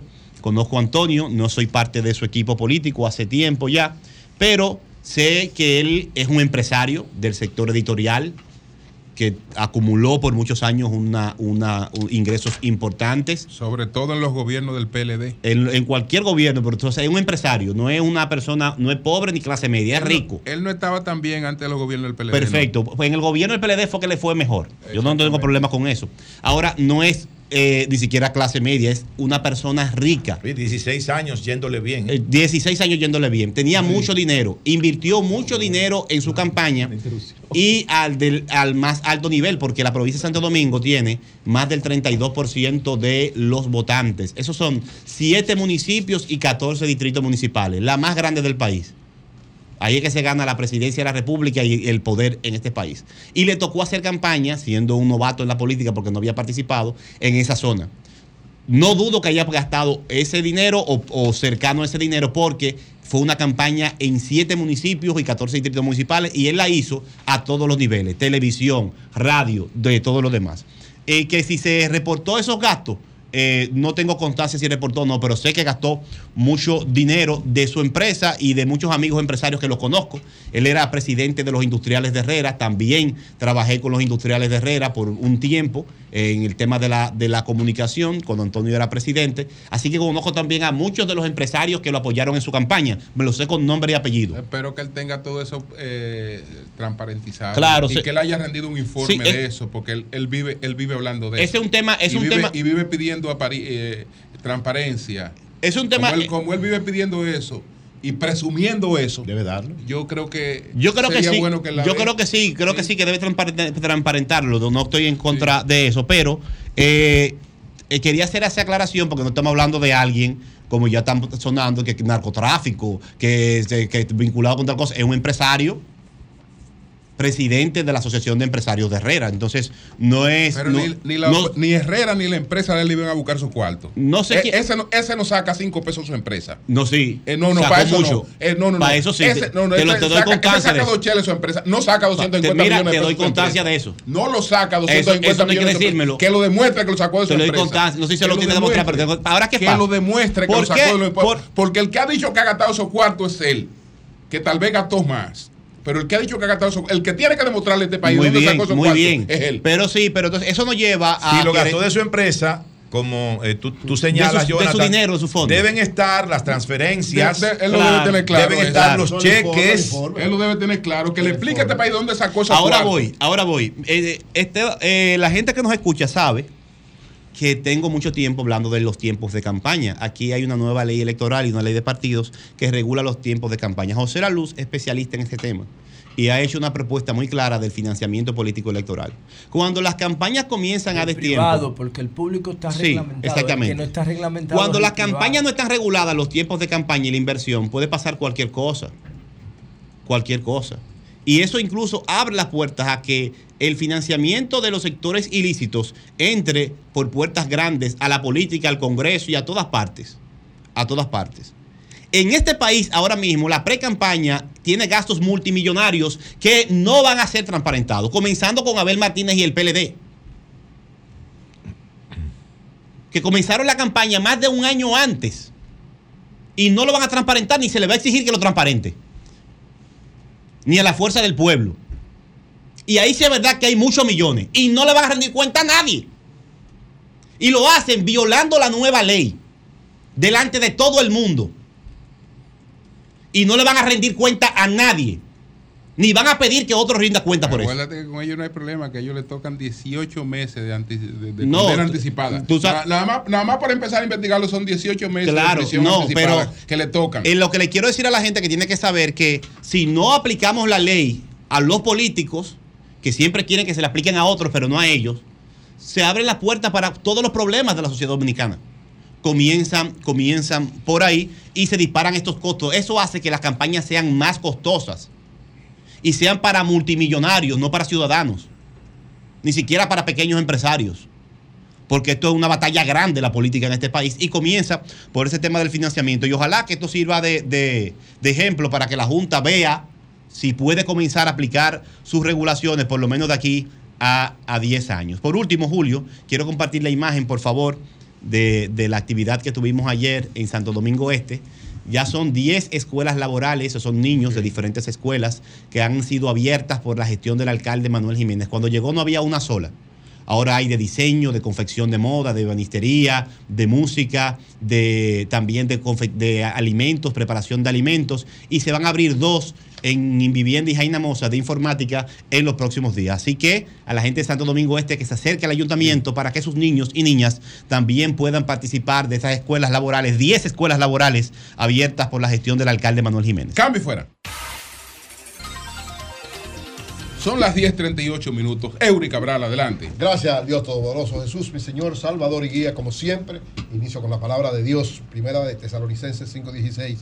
Estén siempre alegres, oren sin cesar, den gracias a Dios en toda situación, porque esa es la voluntad de ustedes en Cristo Jesús. Y precisamente quiero empezar Eso te agradeciendo. describe a ti. Tú siempre estás alegre, Siempre. agradeces, ahora Siempre. sin cesar. Eso te describe. Eso me- a eso me llama Amén, Jesús. hermano. Que la- Y qué que- bueno que la luz no echó. Eh, que quiero agradecer que agradecer a verdad anoche fue la gala premier del documental eh, la industria en República Dominicana 1962-2022 gracias a todos los que estuvieron asistentes allá sobre todo gracias especial al ministro de Industria y Comercio Hito Bisonó que estuvo presente habló dio unas eh, lindas palabras y además estuvo vio el documental completo hasta el final estuvo con nosotros al presidente del CONEX, al Juan Marrancini, que también estuvo con nosotros allá, presidente de la IRD una parte de la directiva de la IRD, al director del Palacio del Cine, a Guillermo Asensio, que nos dio todas las facilidades para que pudiéramos hacer el montaje y hacer la actividad. Y gracias a todos los presentes, Yandra Portela, el presidente de la IRD que estuvo, Rafi Paz y Marisabel Palacio, a Mario, el director ejecutivo de la IRD, y a todos los empresarios, todas las personas que nos dieron respaldo anoche en esto. Y especialmente quiero agradecer, mucha gente valoró la calidad del documental que a partir de este jueves 10 está en los cines del Palacio del Cine. Estará ya para todo público a partir de este jueves 10 y gracias al equipo técnico en especial, a Sinaida, que siempre un gran apoyo, a Elvira, a Saulo, a a Amelia, a Pastor, a todo el equipo, María, Ana, todo el equipo que nos sirvió de apoyo en este trabajo, que es nuestro, como decía yo anoche, es nuestra cuarta producción cinematográfica. La primera fue Gilbert Héroe de dos Pueblos, la segunda fue Presidentes Dominicanos en la Historia, la tercera fue la película El Hombre Transformado y este es nuestro cuarto proyecto bajo la sombrilla de la ley de cine y lógicamente lo hacemos con la finalidad de eh, Señales TV, que es que propicia todo, de sembrar valores en la Y tú sociedad. hiciste una Dice- dominicana. dice- no, dice- Duarte no he hecho, lo que hice fue un libro. Dice Pero- Pedro Jiménez que se está picando bien. No, estamos tratando de hacer lo más que se pueda para sembrar valores en la sociedad dominicana. Miren, sobre la alianza, oigan esto. Yo no, Tú hablas de la estadística. Sí, yo no soy vocero de la alianza, el vocero de la alianza va a hablar en su momento. O El sea, domingo, en, el su, en su domingo. momento, Miguel Vargas Maldonado, No que ha domingo. sido autorizado por Leonel Fernández, Abel Martínez y Danilo Medina. Vocero y mediador. Él es el mediador, pero también ha sido designado como el vocero. Él es que, o sea, el que va a dar las informaciones oficiales es Miguel Maldonado en su momento. Ha hecho un trabajo de verdad extraordinario porque no es fácil manejar cualquier tipo de, de acuerdo, cualquiera. Y mucho más uno como este donde era un grupo que estaba junto hace muy poco tiempo y quedan muchas situaciones difíciles de manejar, no políticas, estoy hablando de las situaciones hasta personales. Entonces tiene que ser alguien con esta calidad, con esta, con esta visión, con este espíritu de Miguel Barras Maldonado que en su momento dará. Ahora, extraoficialmente yo tengo la información. pero tú estás seguro porque tú estás seguro que Miguel Vargas sigue con Sí, él. sí, sí, no, no, yo estoy absoluto. Lo digo, no, no, pero no lo digo yo. Lo acaba de decir en el fin de semana Roberto Rosario. lo acaba de decir en el fin de semana ayer Abel Martínez. O sea, Abel, que es, como muy bien dice Julio, en el PLD, siempre el candidato es que tiene lo- lo- lo- la última palabra sobre todo lo que tiene que ver con negociación. Y en el caso de No, la no, yo me del pueblo- refiero al tema No, no. de al rol de Miguel Vargas, porque porque Miguel Vargas si mira bien el escenario, Miguel Vargas tiene la posibilidad de decidir las elecciones en una primera Bueno, él está, lo que te digo, tanto Roberto Rosario como Abel Martínez, ayer los dos dijeron. Porque Miguel Vargas sabe que Leonel y Danilo son irreconciliables, él lo sabe. Bueno, pero está trabajando. Como no son- lo sé yo, como no. lo sabía Reinaldo. Sí, pero no son irreconciliables, son Bueno. irreconciliables en otra cosa, pero ahora han entendido los dos que se necesitan más que nunca. Entonces, eso está trabajando Miguel, está autorizado por los dos lados, los dos lados oficialmente. Óyeme, en Santo Yo lo había Domingo dicho Este- de manera extraoficial. En Santo Domingo Este hay gente de la Fuerza del Pueblo, Oiga, pueblo pero- que no quiere verse ni cerca No, de la es gente de porque le dieron demasiado duro. No, eso es pero está bien. Y pero aguantaron por muchos años. Eso Pero es está bien, porque esa alianza le conviene, como se está planteando. No hay manera que Como se están planteando en estos tres municipios, que son el 35% del peso electoral para las elecciones municipales, Distrito Nacional, Santo Domingo Este y Santiago, beneficia en grandemente Yo al PLD. reitero, miren, hay un Al acuerdo PLD ya. está bien hay acuerdo, ya hay acuerdo, ya lo informará Miguel Vargas. Pero hay acuerdo en más, de, en más de 100 localidades. Lógicamente son localidades que, como muy bien dice Virgilio, y ahí tienes razón, las fuertes, las importantes, todavía, y yo reitero, todavía no hay acuerdo. Todavía se está trabajando porque ambas partes han entendido. Aunque lo firme no se va a dar en la práctica en muchos lugares. Ambas digo. partes han entendido que lo más conveniente, claro, al PRM no le conviene. Qué preocupación, Sí, ¿eh? Están muy preocupados. Dios pero mío, ¿y qué es lo- lo que pasa? Ambas partes, o sea, la dirección de ambas partes han entendido que lo más conveniente es dar un mensaje de unidad y tratar de hacer la unidad lo más amplia posible. ¿Cuál es el mensaje de unidad? Que se está negociando, que saben que se necesitan uno con otro y que en la medida en que salgan bien fortalecidos la oposición en las municipales, le va a ir mejor en las nacionales. Y para las nacionales, también extraoficialmente, ya. Miguel Vargas tendrá que confirmarlo más adelante, pero extraoficialmente tengo la información de que lo que decía ayer Abel Martínez, Abel partió varios escenarios, uno de ellos era que todos los que están en este trabajo de tratar de hacer este frente opositor se comprometan a que si no, los que no clasifiquen en segunda vuelta van a apoyar al que clasifique en la segunda vuelta. O sea, hay ese espíritu, esa es una de las partes del acuerdo que está manejado, es decir, como si el PLD va con la fortaleza que tiene. la En el pueblo, presidencial. sí, en el nivel pre- la fuerza del pueblo sigue con esa fortaleza y el PRM también es muy fuerte. Tres bloques fuertes garantizan que no hay nadie que se vaya en primera vuelta, por tanto hay segunda vuelta. Entonces hay compromiso de todas las fuerzas. Eso es un análisis. No, es que es es un análisis que Bueno, no, no tiene una ponderación estadística, No, hasta- de un economista. No, hasta ahora, porque recuérdense que las decisiones se toman para saber lo que va a pasar es las encuestas que la- hagamos en abril del año que viene. Para la- porque no ha pasado. Recuérdense que Hipólito Mejía en enero del 2000, eh, del 2011, en enero del 2011, Hipólito le llevaba casi 35 puntos a Danilo Medina en enero. Y cinco meses después perdió las elecciones. Entonces, esperemos. Con esto digo que hay una actitud positiva de ir aliados en las nacionales en ese aspecto. Es decir, ¿cuál es el acuerdo? Vamos todos solos en la primera vuelta y en la segunda hay una actitud de apoyar al que clasifique, que es correcto. En cuanto a las, lo que son los, las áreas fundamentales de la, de la población que hay en la República Dominicana, es decir, el Gran Santo Domingo y Santiago, lógicamente hay un- una parte en los dos lados, tanto en la Fuerza del Pueblo, en el, PLD y lógicamente de parte del PRD de Miguel Vargas, tratando de que se llegue a algún nivel de acuerdo en ese aspecto. Porque muchos entienden que la importancia de esas plazas políticas, aunque hay un acuerdo amplio en muchos lados, la importancia de esas plazas políticas llevaría un mensaje más contundente todavía. Así que puedan ir unificados, por lo menos en el Distrito Nacional, en la provincia de Santo Domingo, en Santiago y en algunas de las alcaldías que tienen que ver con, con el Gran Santo Domingo. Se está haciendo el esfuerzo, se está manejando. Yo decía ayer que los egos son una de las cosas que más daño hacen, pero evidentemente el esfuerzo, sobre todo, y reiterar el gran esfuerzo que está haciendo el ingeniero Miguel Vargas, para tratar de que se pacte también en la mayor parte de estos sitios que son de mucha trascendencia desde el punto de vista político. Y lógicamente, lógicamente, el problema, el problema no es solamente un problema político propiamente dicho, porque todos están claros. O sea, un frente de oposición podría ser la mejor salida, pero evidentemente hay dos visiones bastante claras y definidas en todos los lados, en el sentido de que hay que ir, hay que ir separado, muchos creen que ir separado en todo, evidentemente tienen sus derechos, pero lo que ha demostrado realmente la práctica política en la historia de la República Dominicana y en cualquier lado, es que en la medida, para el caso de las municipales, que usted muestra, fortalece lo que es esa unificación ahí, eso va a repercutir, independientemente de que vayan a la primera vuelta solos, porque en la segunda también tiene que haber algún nivel de acuerdo abajo, algún nivel de trabajo conjunto, y esta primera parte va a llevar un trabajo conjunto, incluso en los sitios donde, oigan bien, en los sitios donde no se dé acuerdo, por ejemplo en el distrito o en Santiago o en la provincia de Santo Domingo, aunque cada fuerza está tratando de lograr la mayor cantidad de cosas y tal vez ese sea el obstáculo para el acuerdo. En las bases, en las partes de abajo, todos, los- o sea, los militantes de los dos lados, o de los tres lados, incluyendo los del PRD, están claros y están cooperando. Y ustedes ven que no hay esa actitud de enfrentamiento. Lógicamente siempre aparecen dos o tres cabezas calientes, pero en sentido general hay una actitud de que uno necesita al otro y que la cooperación es mejor que la competición, que unificarnos es mucho mejor que enfrentarnos, sobre todo porque para el PLD, para la Fuerza del Pueblo y para el PRD hay un objetivo. Los tres tienen un objetivo principal. ¿Cuál es el objetivo principal de ellos tres?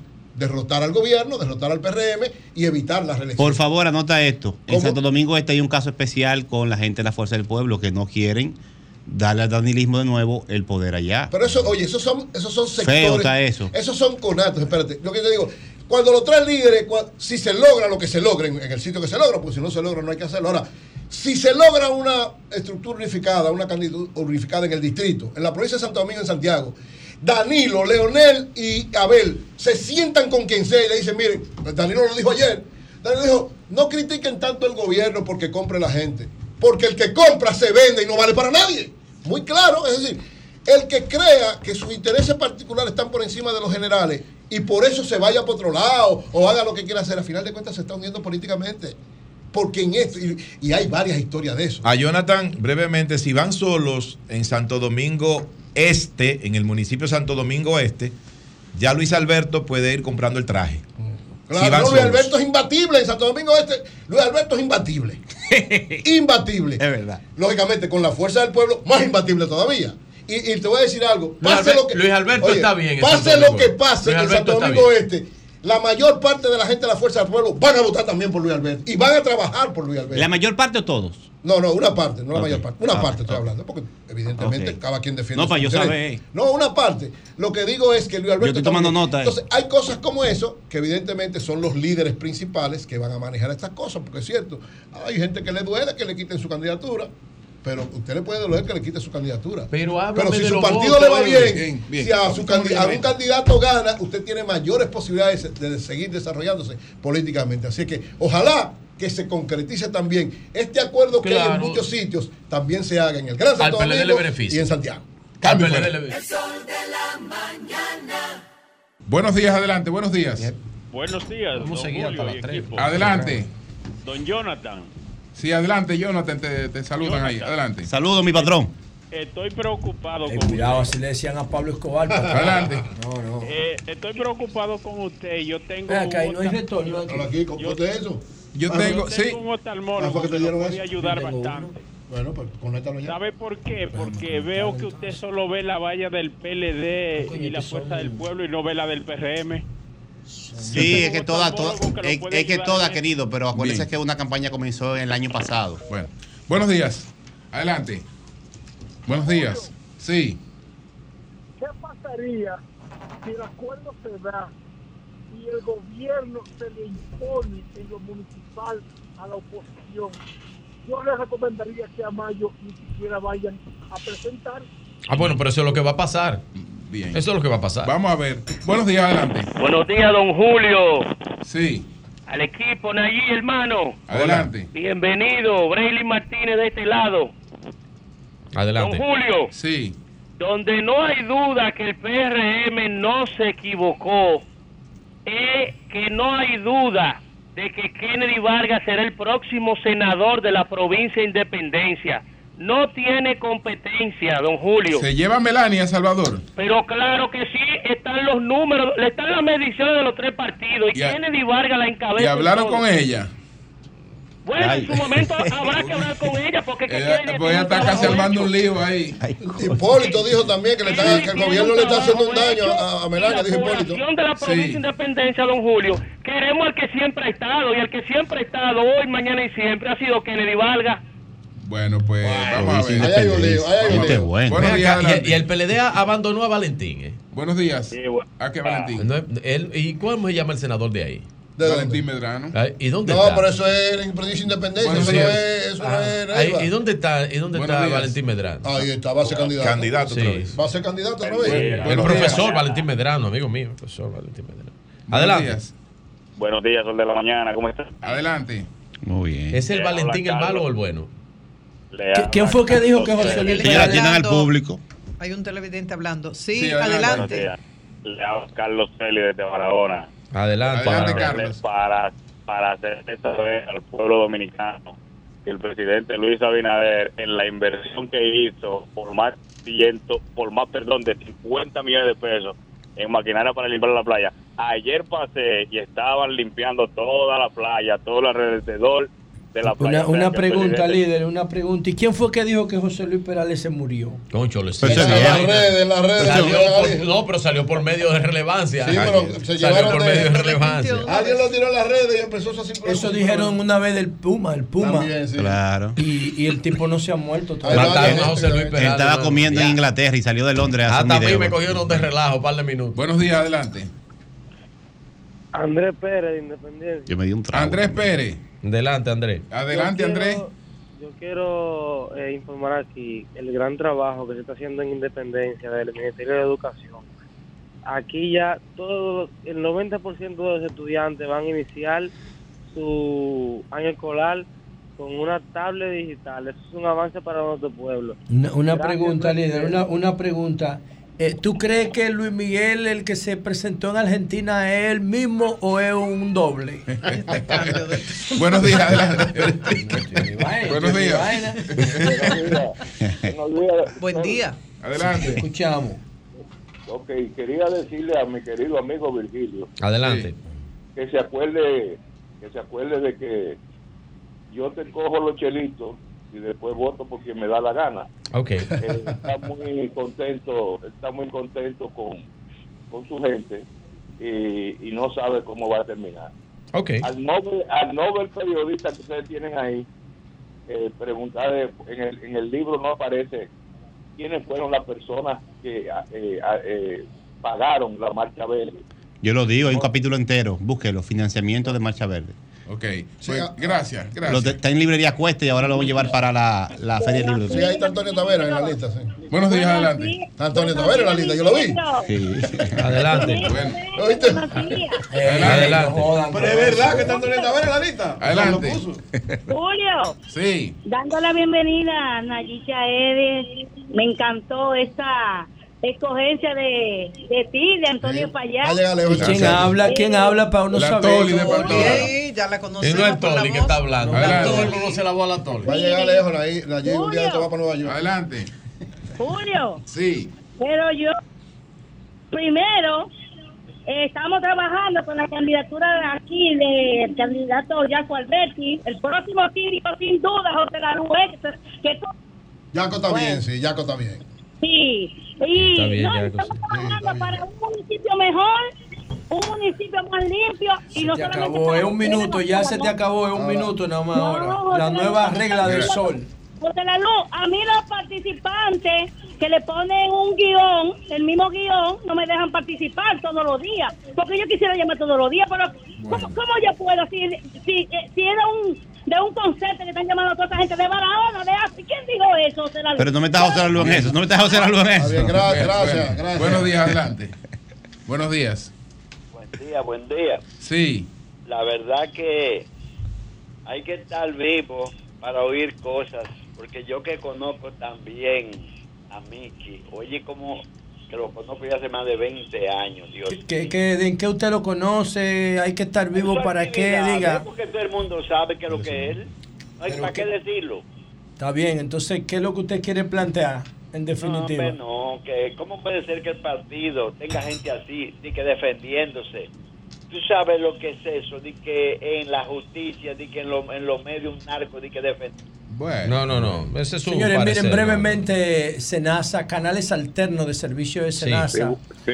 Te invitamos a vivir la experiencia digital de Senasa y sus nuevos canales alternos. Eso es mañana, 9 de agosto, en el Ópalo Gran Salón del Hotel Embassy Suite by Hilton. Le voy a hacer un comentario a esto porque yo pienso que la salud, la prevención de la salud debe moverse hacia la familia y no que la familia busque al médico. Tiene que ser al revés. Déjame ver si esas tecnologías permiten acercar a los servicios de salud preventivo a la gente en vez de que la gente los busque cuando ya está enferma. Bueno, Buenos días, adelante. Sí, buena. Sí. ¿Cómo, te sien- ¿Cómo se sienten ustedes, hermano Martínez? ¿Todo Bien, bien, adelante. Martínez Pozo, hay dos informes demoledores para el gobierno de Abinader y el PRD. ¿Cuáles son? el primero es el del, el del Fondo Monetario Internacional, donde dice que los 20 años donde se generó mayor prosperidad en el país fueron los 20 años del, de, lo- de los gobiernos del PLD. Y la FAO dice, por otro lado, que de No, eh, pero, pero de- 2020 debo, aclar- debo aclararte, no es, no, es que solo, no, no es que solo fueron eso. Lo que pasa es que la economía vivió un punto de inflación, de inflexión en el 2003. Así es es. Desde el año 50 hasta el año 2003, la economía dominicana creció siempre. No, pero te falta No, hubo otro año. No, no, no, pero dame, falta dame- 65, dame el dato para que después, después tú me digas lo que me falta. Déjame ok. dar el dato. Desde el, año, desde el año 1950 hasta el año 2003, la economía dominicana tuvo un ritmo de crecimiento de un promedio de 5.5, mientras que la región correcto. creció 3.9. Ese crecimiento tuvo un punto de inflexión con la crisis de Baninter y después arrancó otra vez el crecimiento en el 2004 y ese es el que no se ha detenido. Ha tenido muy leves tropiezos, pero no se ha Pero- detenido. ¿Cuál es, cuál es el punto No, que Pero- yo considero pero que te... gobiernos- Sí. En los gobiernos del PLD fue que se generó mayor porvenir. ¿Cuál? para Bueno, la- por, por lo que yo por lo que yo voy a no, decir el mayor- por lo que por lo que yo voy a decir ahora Pero eso tiene que, pero eso, eso, eso tiene, eso tiene que ver con muchas Pero cosas. yo le voy a decir qué pasa. ¿Qué es Pero- lo- ¿Cuál es el pero elemento, verdad, cuál es el es- elemento es que yo que fue mayor. ¿Cuál es el elemento que te falta, Julio? Lo siguiente. En el año del no- de 1990 que se produce la guerra del Golfo, se cae el muro de Berlín y el liderazgo económico mundial se reúne en Washington y formulan una, un paquete de reforma para los países que están bajo influencia de Estados Unidos y del Fondo Monetario Internacional. Se llama Consenso de Washington. Ese consenso de Washington es que empieza a promover aquí la Fundación Economía y Desarrollo. Lo recogieron en un libro que se llama El Programa y se lo entregaron a Leonel cuando ganó. Y ese programa, ese pro- pro- paquete de reforma que empezó a promoverlo con, eh, la fundación con Balaguer, Sí, que yo lo decía ayer, es lo que promueve toda la, la- el código tributario. Aquí no existía eso. Dígale a Jaime Aristi que le explique. Eso no existía aquí. A partir del 90 es que la República Dominicana hubo- tiene código financiero, hubo- tiene código hubo tributario. Hubo reformas Entonces viene la reforma de la empresa pública, que es la que Consuelo Y- critica, que le llama la Eh, privatización. espérate un momentito, para que termine, para que termine, Para que termine, un momentito. Bien, José, adelante. para no, que es simplemente idea. concluir diciendo que es el es, es esa, esa ese cambio de paradigma que produce la, el fin de la Guerra Fría, que le quita la virginidad a la economía dominicana, que era un conuco, era, era azúcar, café, cacao y romo. Y, y a partir de 1990 que vienen todas estas reformas que todo la cumple, ¿no? La cumple Leonel, Hipólito, Danilo y el presidente Abinader la ha seguido, aunque cosechando los frutos, porque el presidente Abinader no ha podido hacer reforma. Pero cada uno de los presidentes que mencioné, desde Balaguer hasta Danilo, cada uno hizo una reforma dentro del mismo contexto de lo que plantea el consenso de Washington. Bien, pues está con nosotros Rina, Rina Galva, profesora. Ella ha venido finalmente a hacer una denuncia. Adelante. Sí. Al micrófono, por favor. Resulta que nosotros estábamos para el concurso. Se nos hizo difícil porque... ¿Para cuál concurso? Vamos- el concurso de educación, para entrar al, al- al sistema de educación como profesores. Como profesores. Sí. Eh, La UAS nos la puso un poco difícil porque cada vez los papeles, cuando no salía con un año, que un acento, algo le faltaba, y la MESID, que hizo muy, bien, muy buen trabajo, nos devolvía y teníamos que ir y regresar. Duramos una semana amaneciendo, viniendo de San Juan diario, de San Juan de la Maguana. Y todo el equipo, que fue el último día, que fue el día 3 que teníamos para el concurso. 3 de agosto. El 3 de agosto, sí señora. Ellos a las 5 de la tarde tumbaron el sistema que era hasta las 12 de la noche y nos quedamos muchas personas sin ¿Cómo poder cuántas, entrar al, concurso. ¿Sabe o no? ¿Cuántos se quedaron fuera? Bueno, de lo que estábamos ahí, contamos, somos, somos alrededor de 45 o 50, pero sé que quedaron más personas porque lo que se nos entregó el día 3 ese día eh, estaba vuelto un caos y fueron muy pocos. O sea, por un lado están los inconvenientes en la universidad, en la Sí, UAS, para conseguir sí. los documentos Sí. bien correctos, que usted no es la primera persona que hace la denuncia acá. Sí, hay- y por otro lado, que tumbaron el sistema horas antes de lo establecido. Era hasta las 12 de la noche. Es- era hasta y las lo 12 de la tumbaron a las 5 de la tarde. Sí, por lo no. cual ustedes piden una oportunidad para una pertenecer. prórroga, vengo aquí a hacer la denuncia, es para ver si nos dan una prórroga para que podamos ingresar. Ustedes, ellos no saben el sacrificio de dinero, de tiempo Claro. y todo lo que hacíamos, viajando diario desde San Juan y amanecíamos ahí, en, en la mesita para que cuando esos papeles salían, no, que falta esto. Y eso era, gracias a Dios que el tren está, porque si no, yo creo que no habíamos tenido dinero, carro, sube, va, viene de la UAS a la mesita. Bueno, el ministro de Educación que tome en cuenta Por esto, favor. se puede permitir dar una prórroga para que este grupo, ella habla de 45 profesores, pero pueden ser mucho más, Muchísimo más. que se quedaron segura. fuera.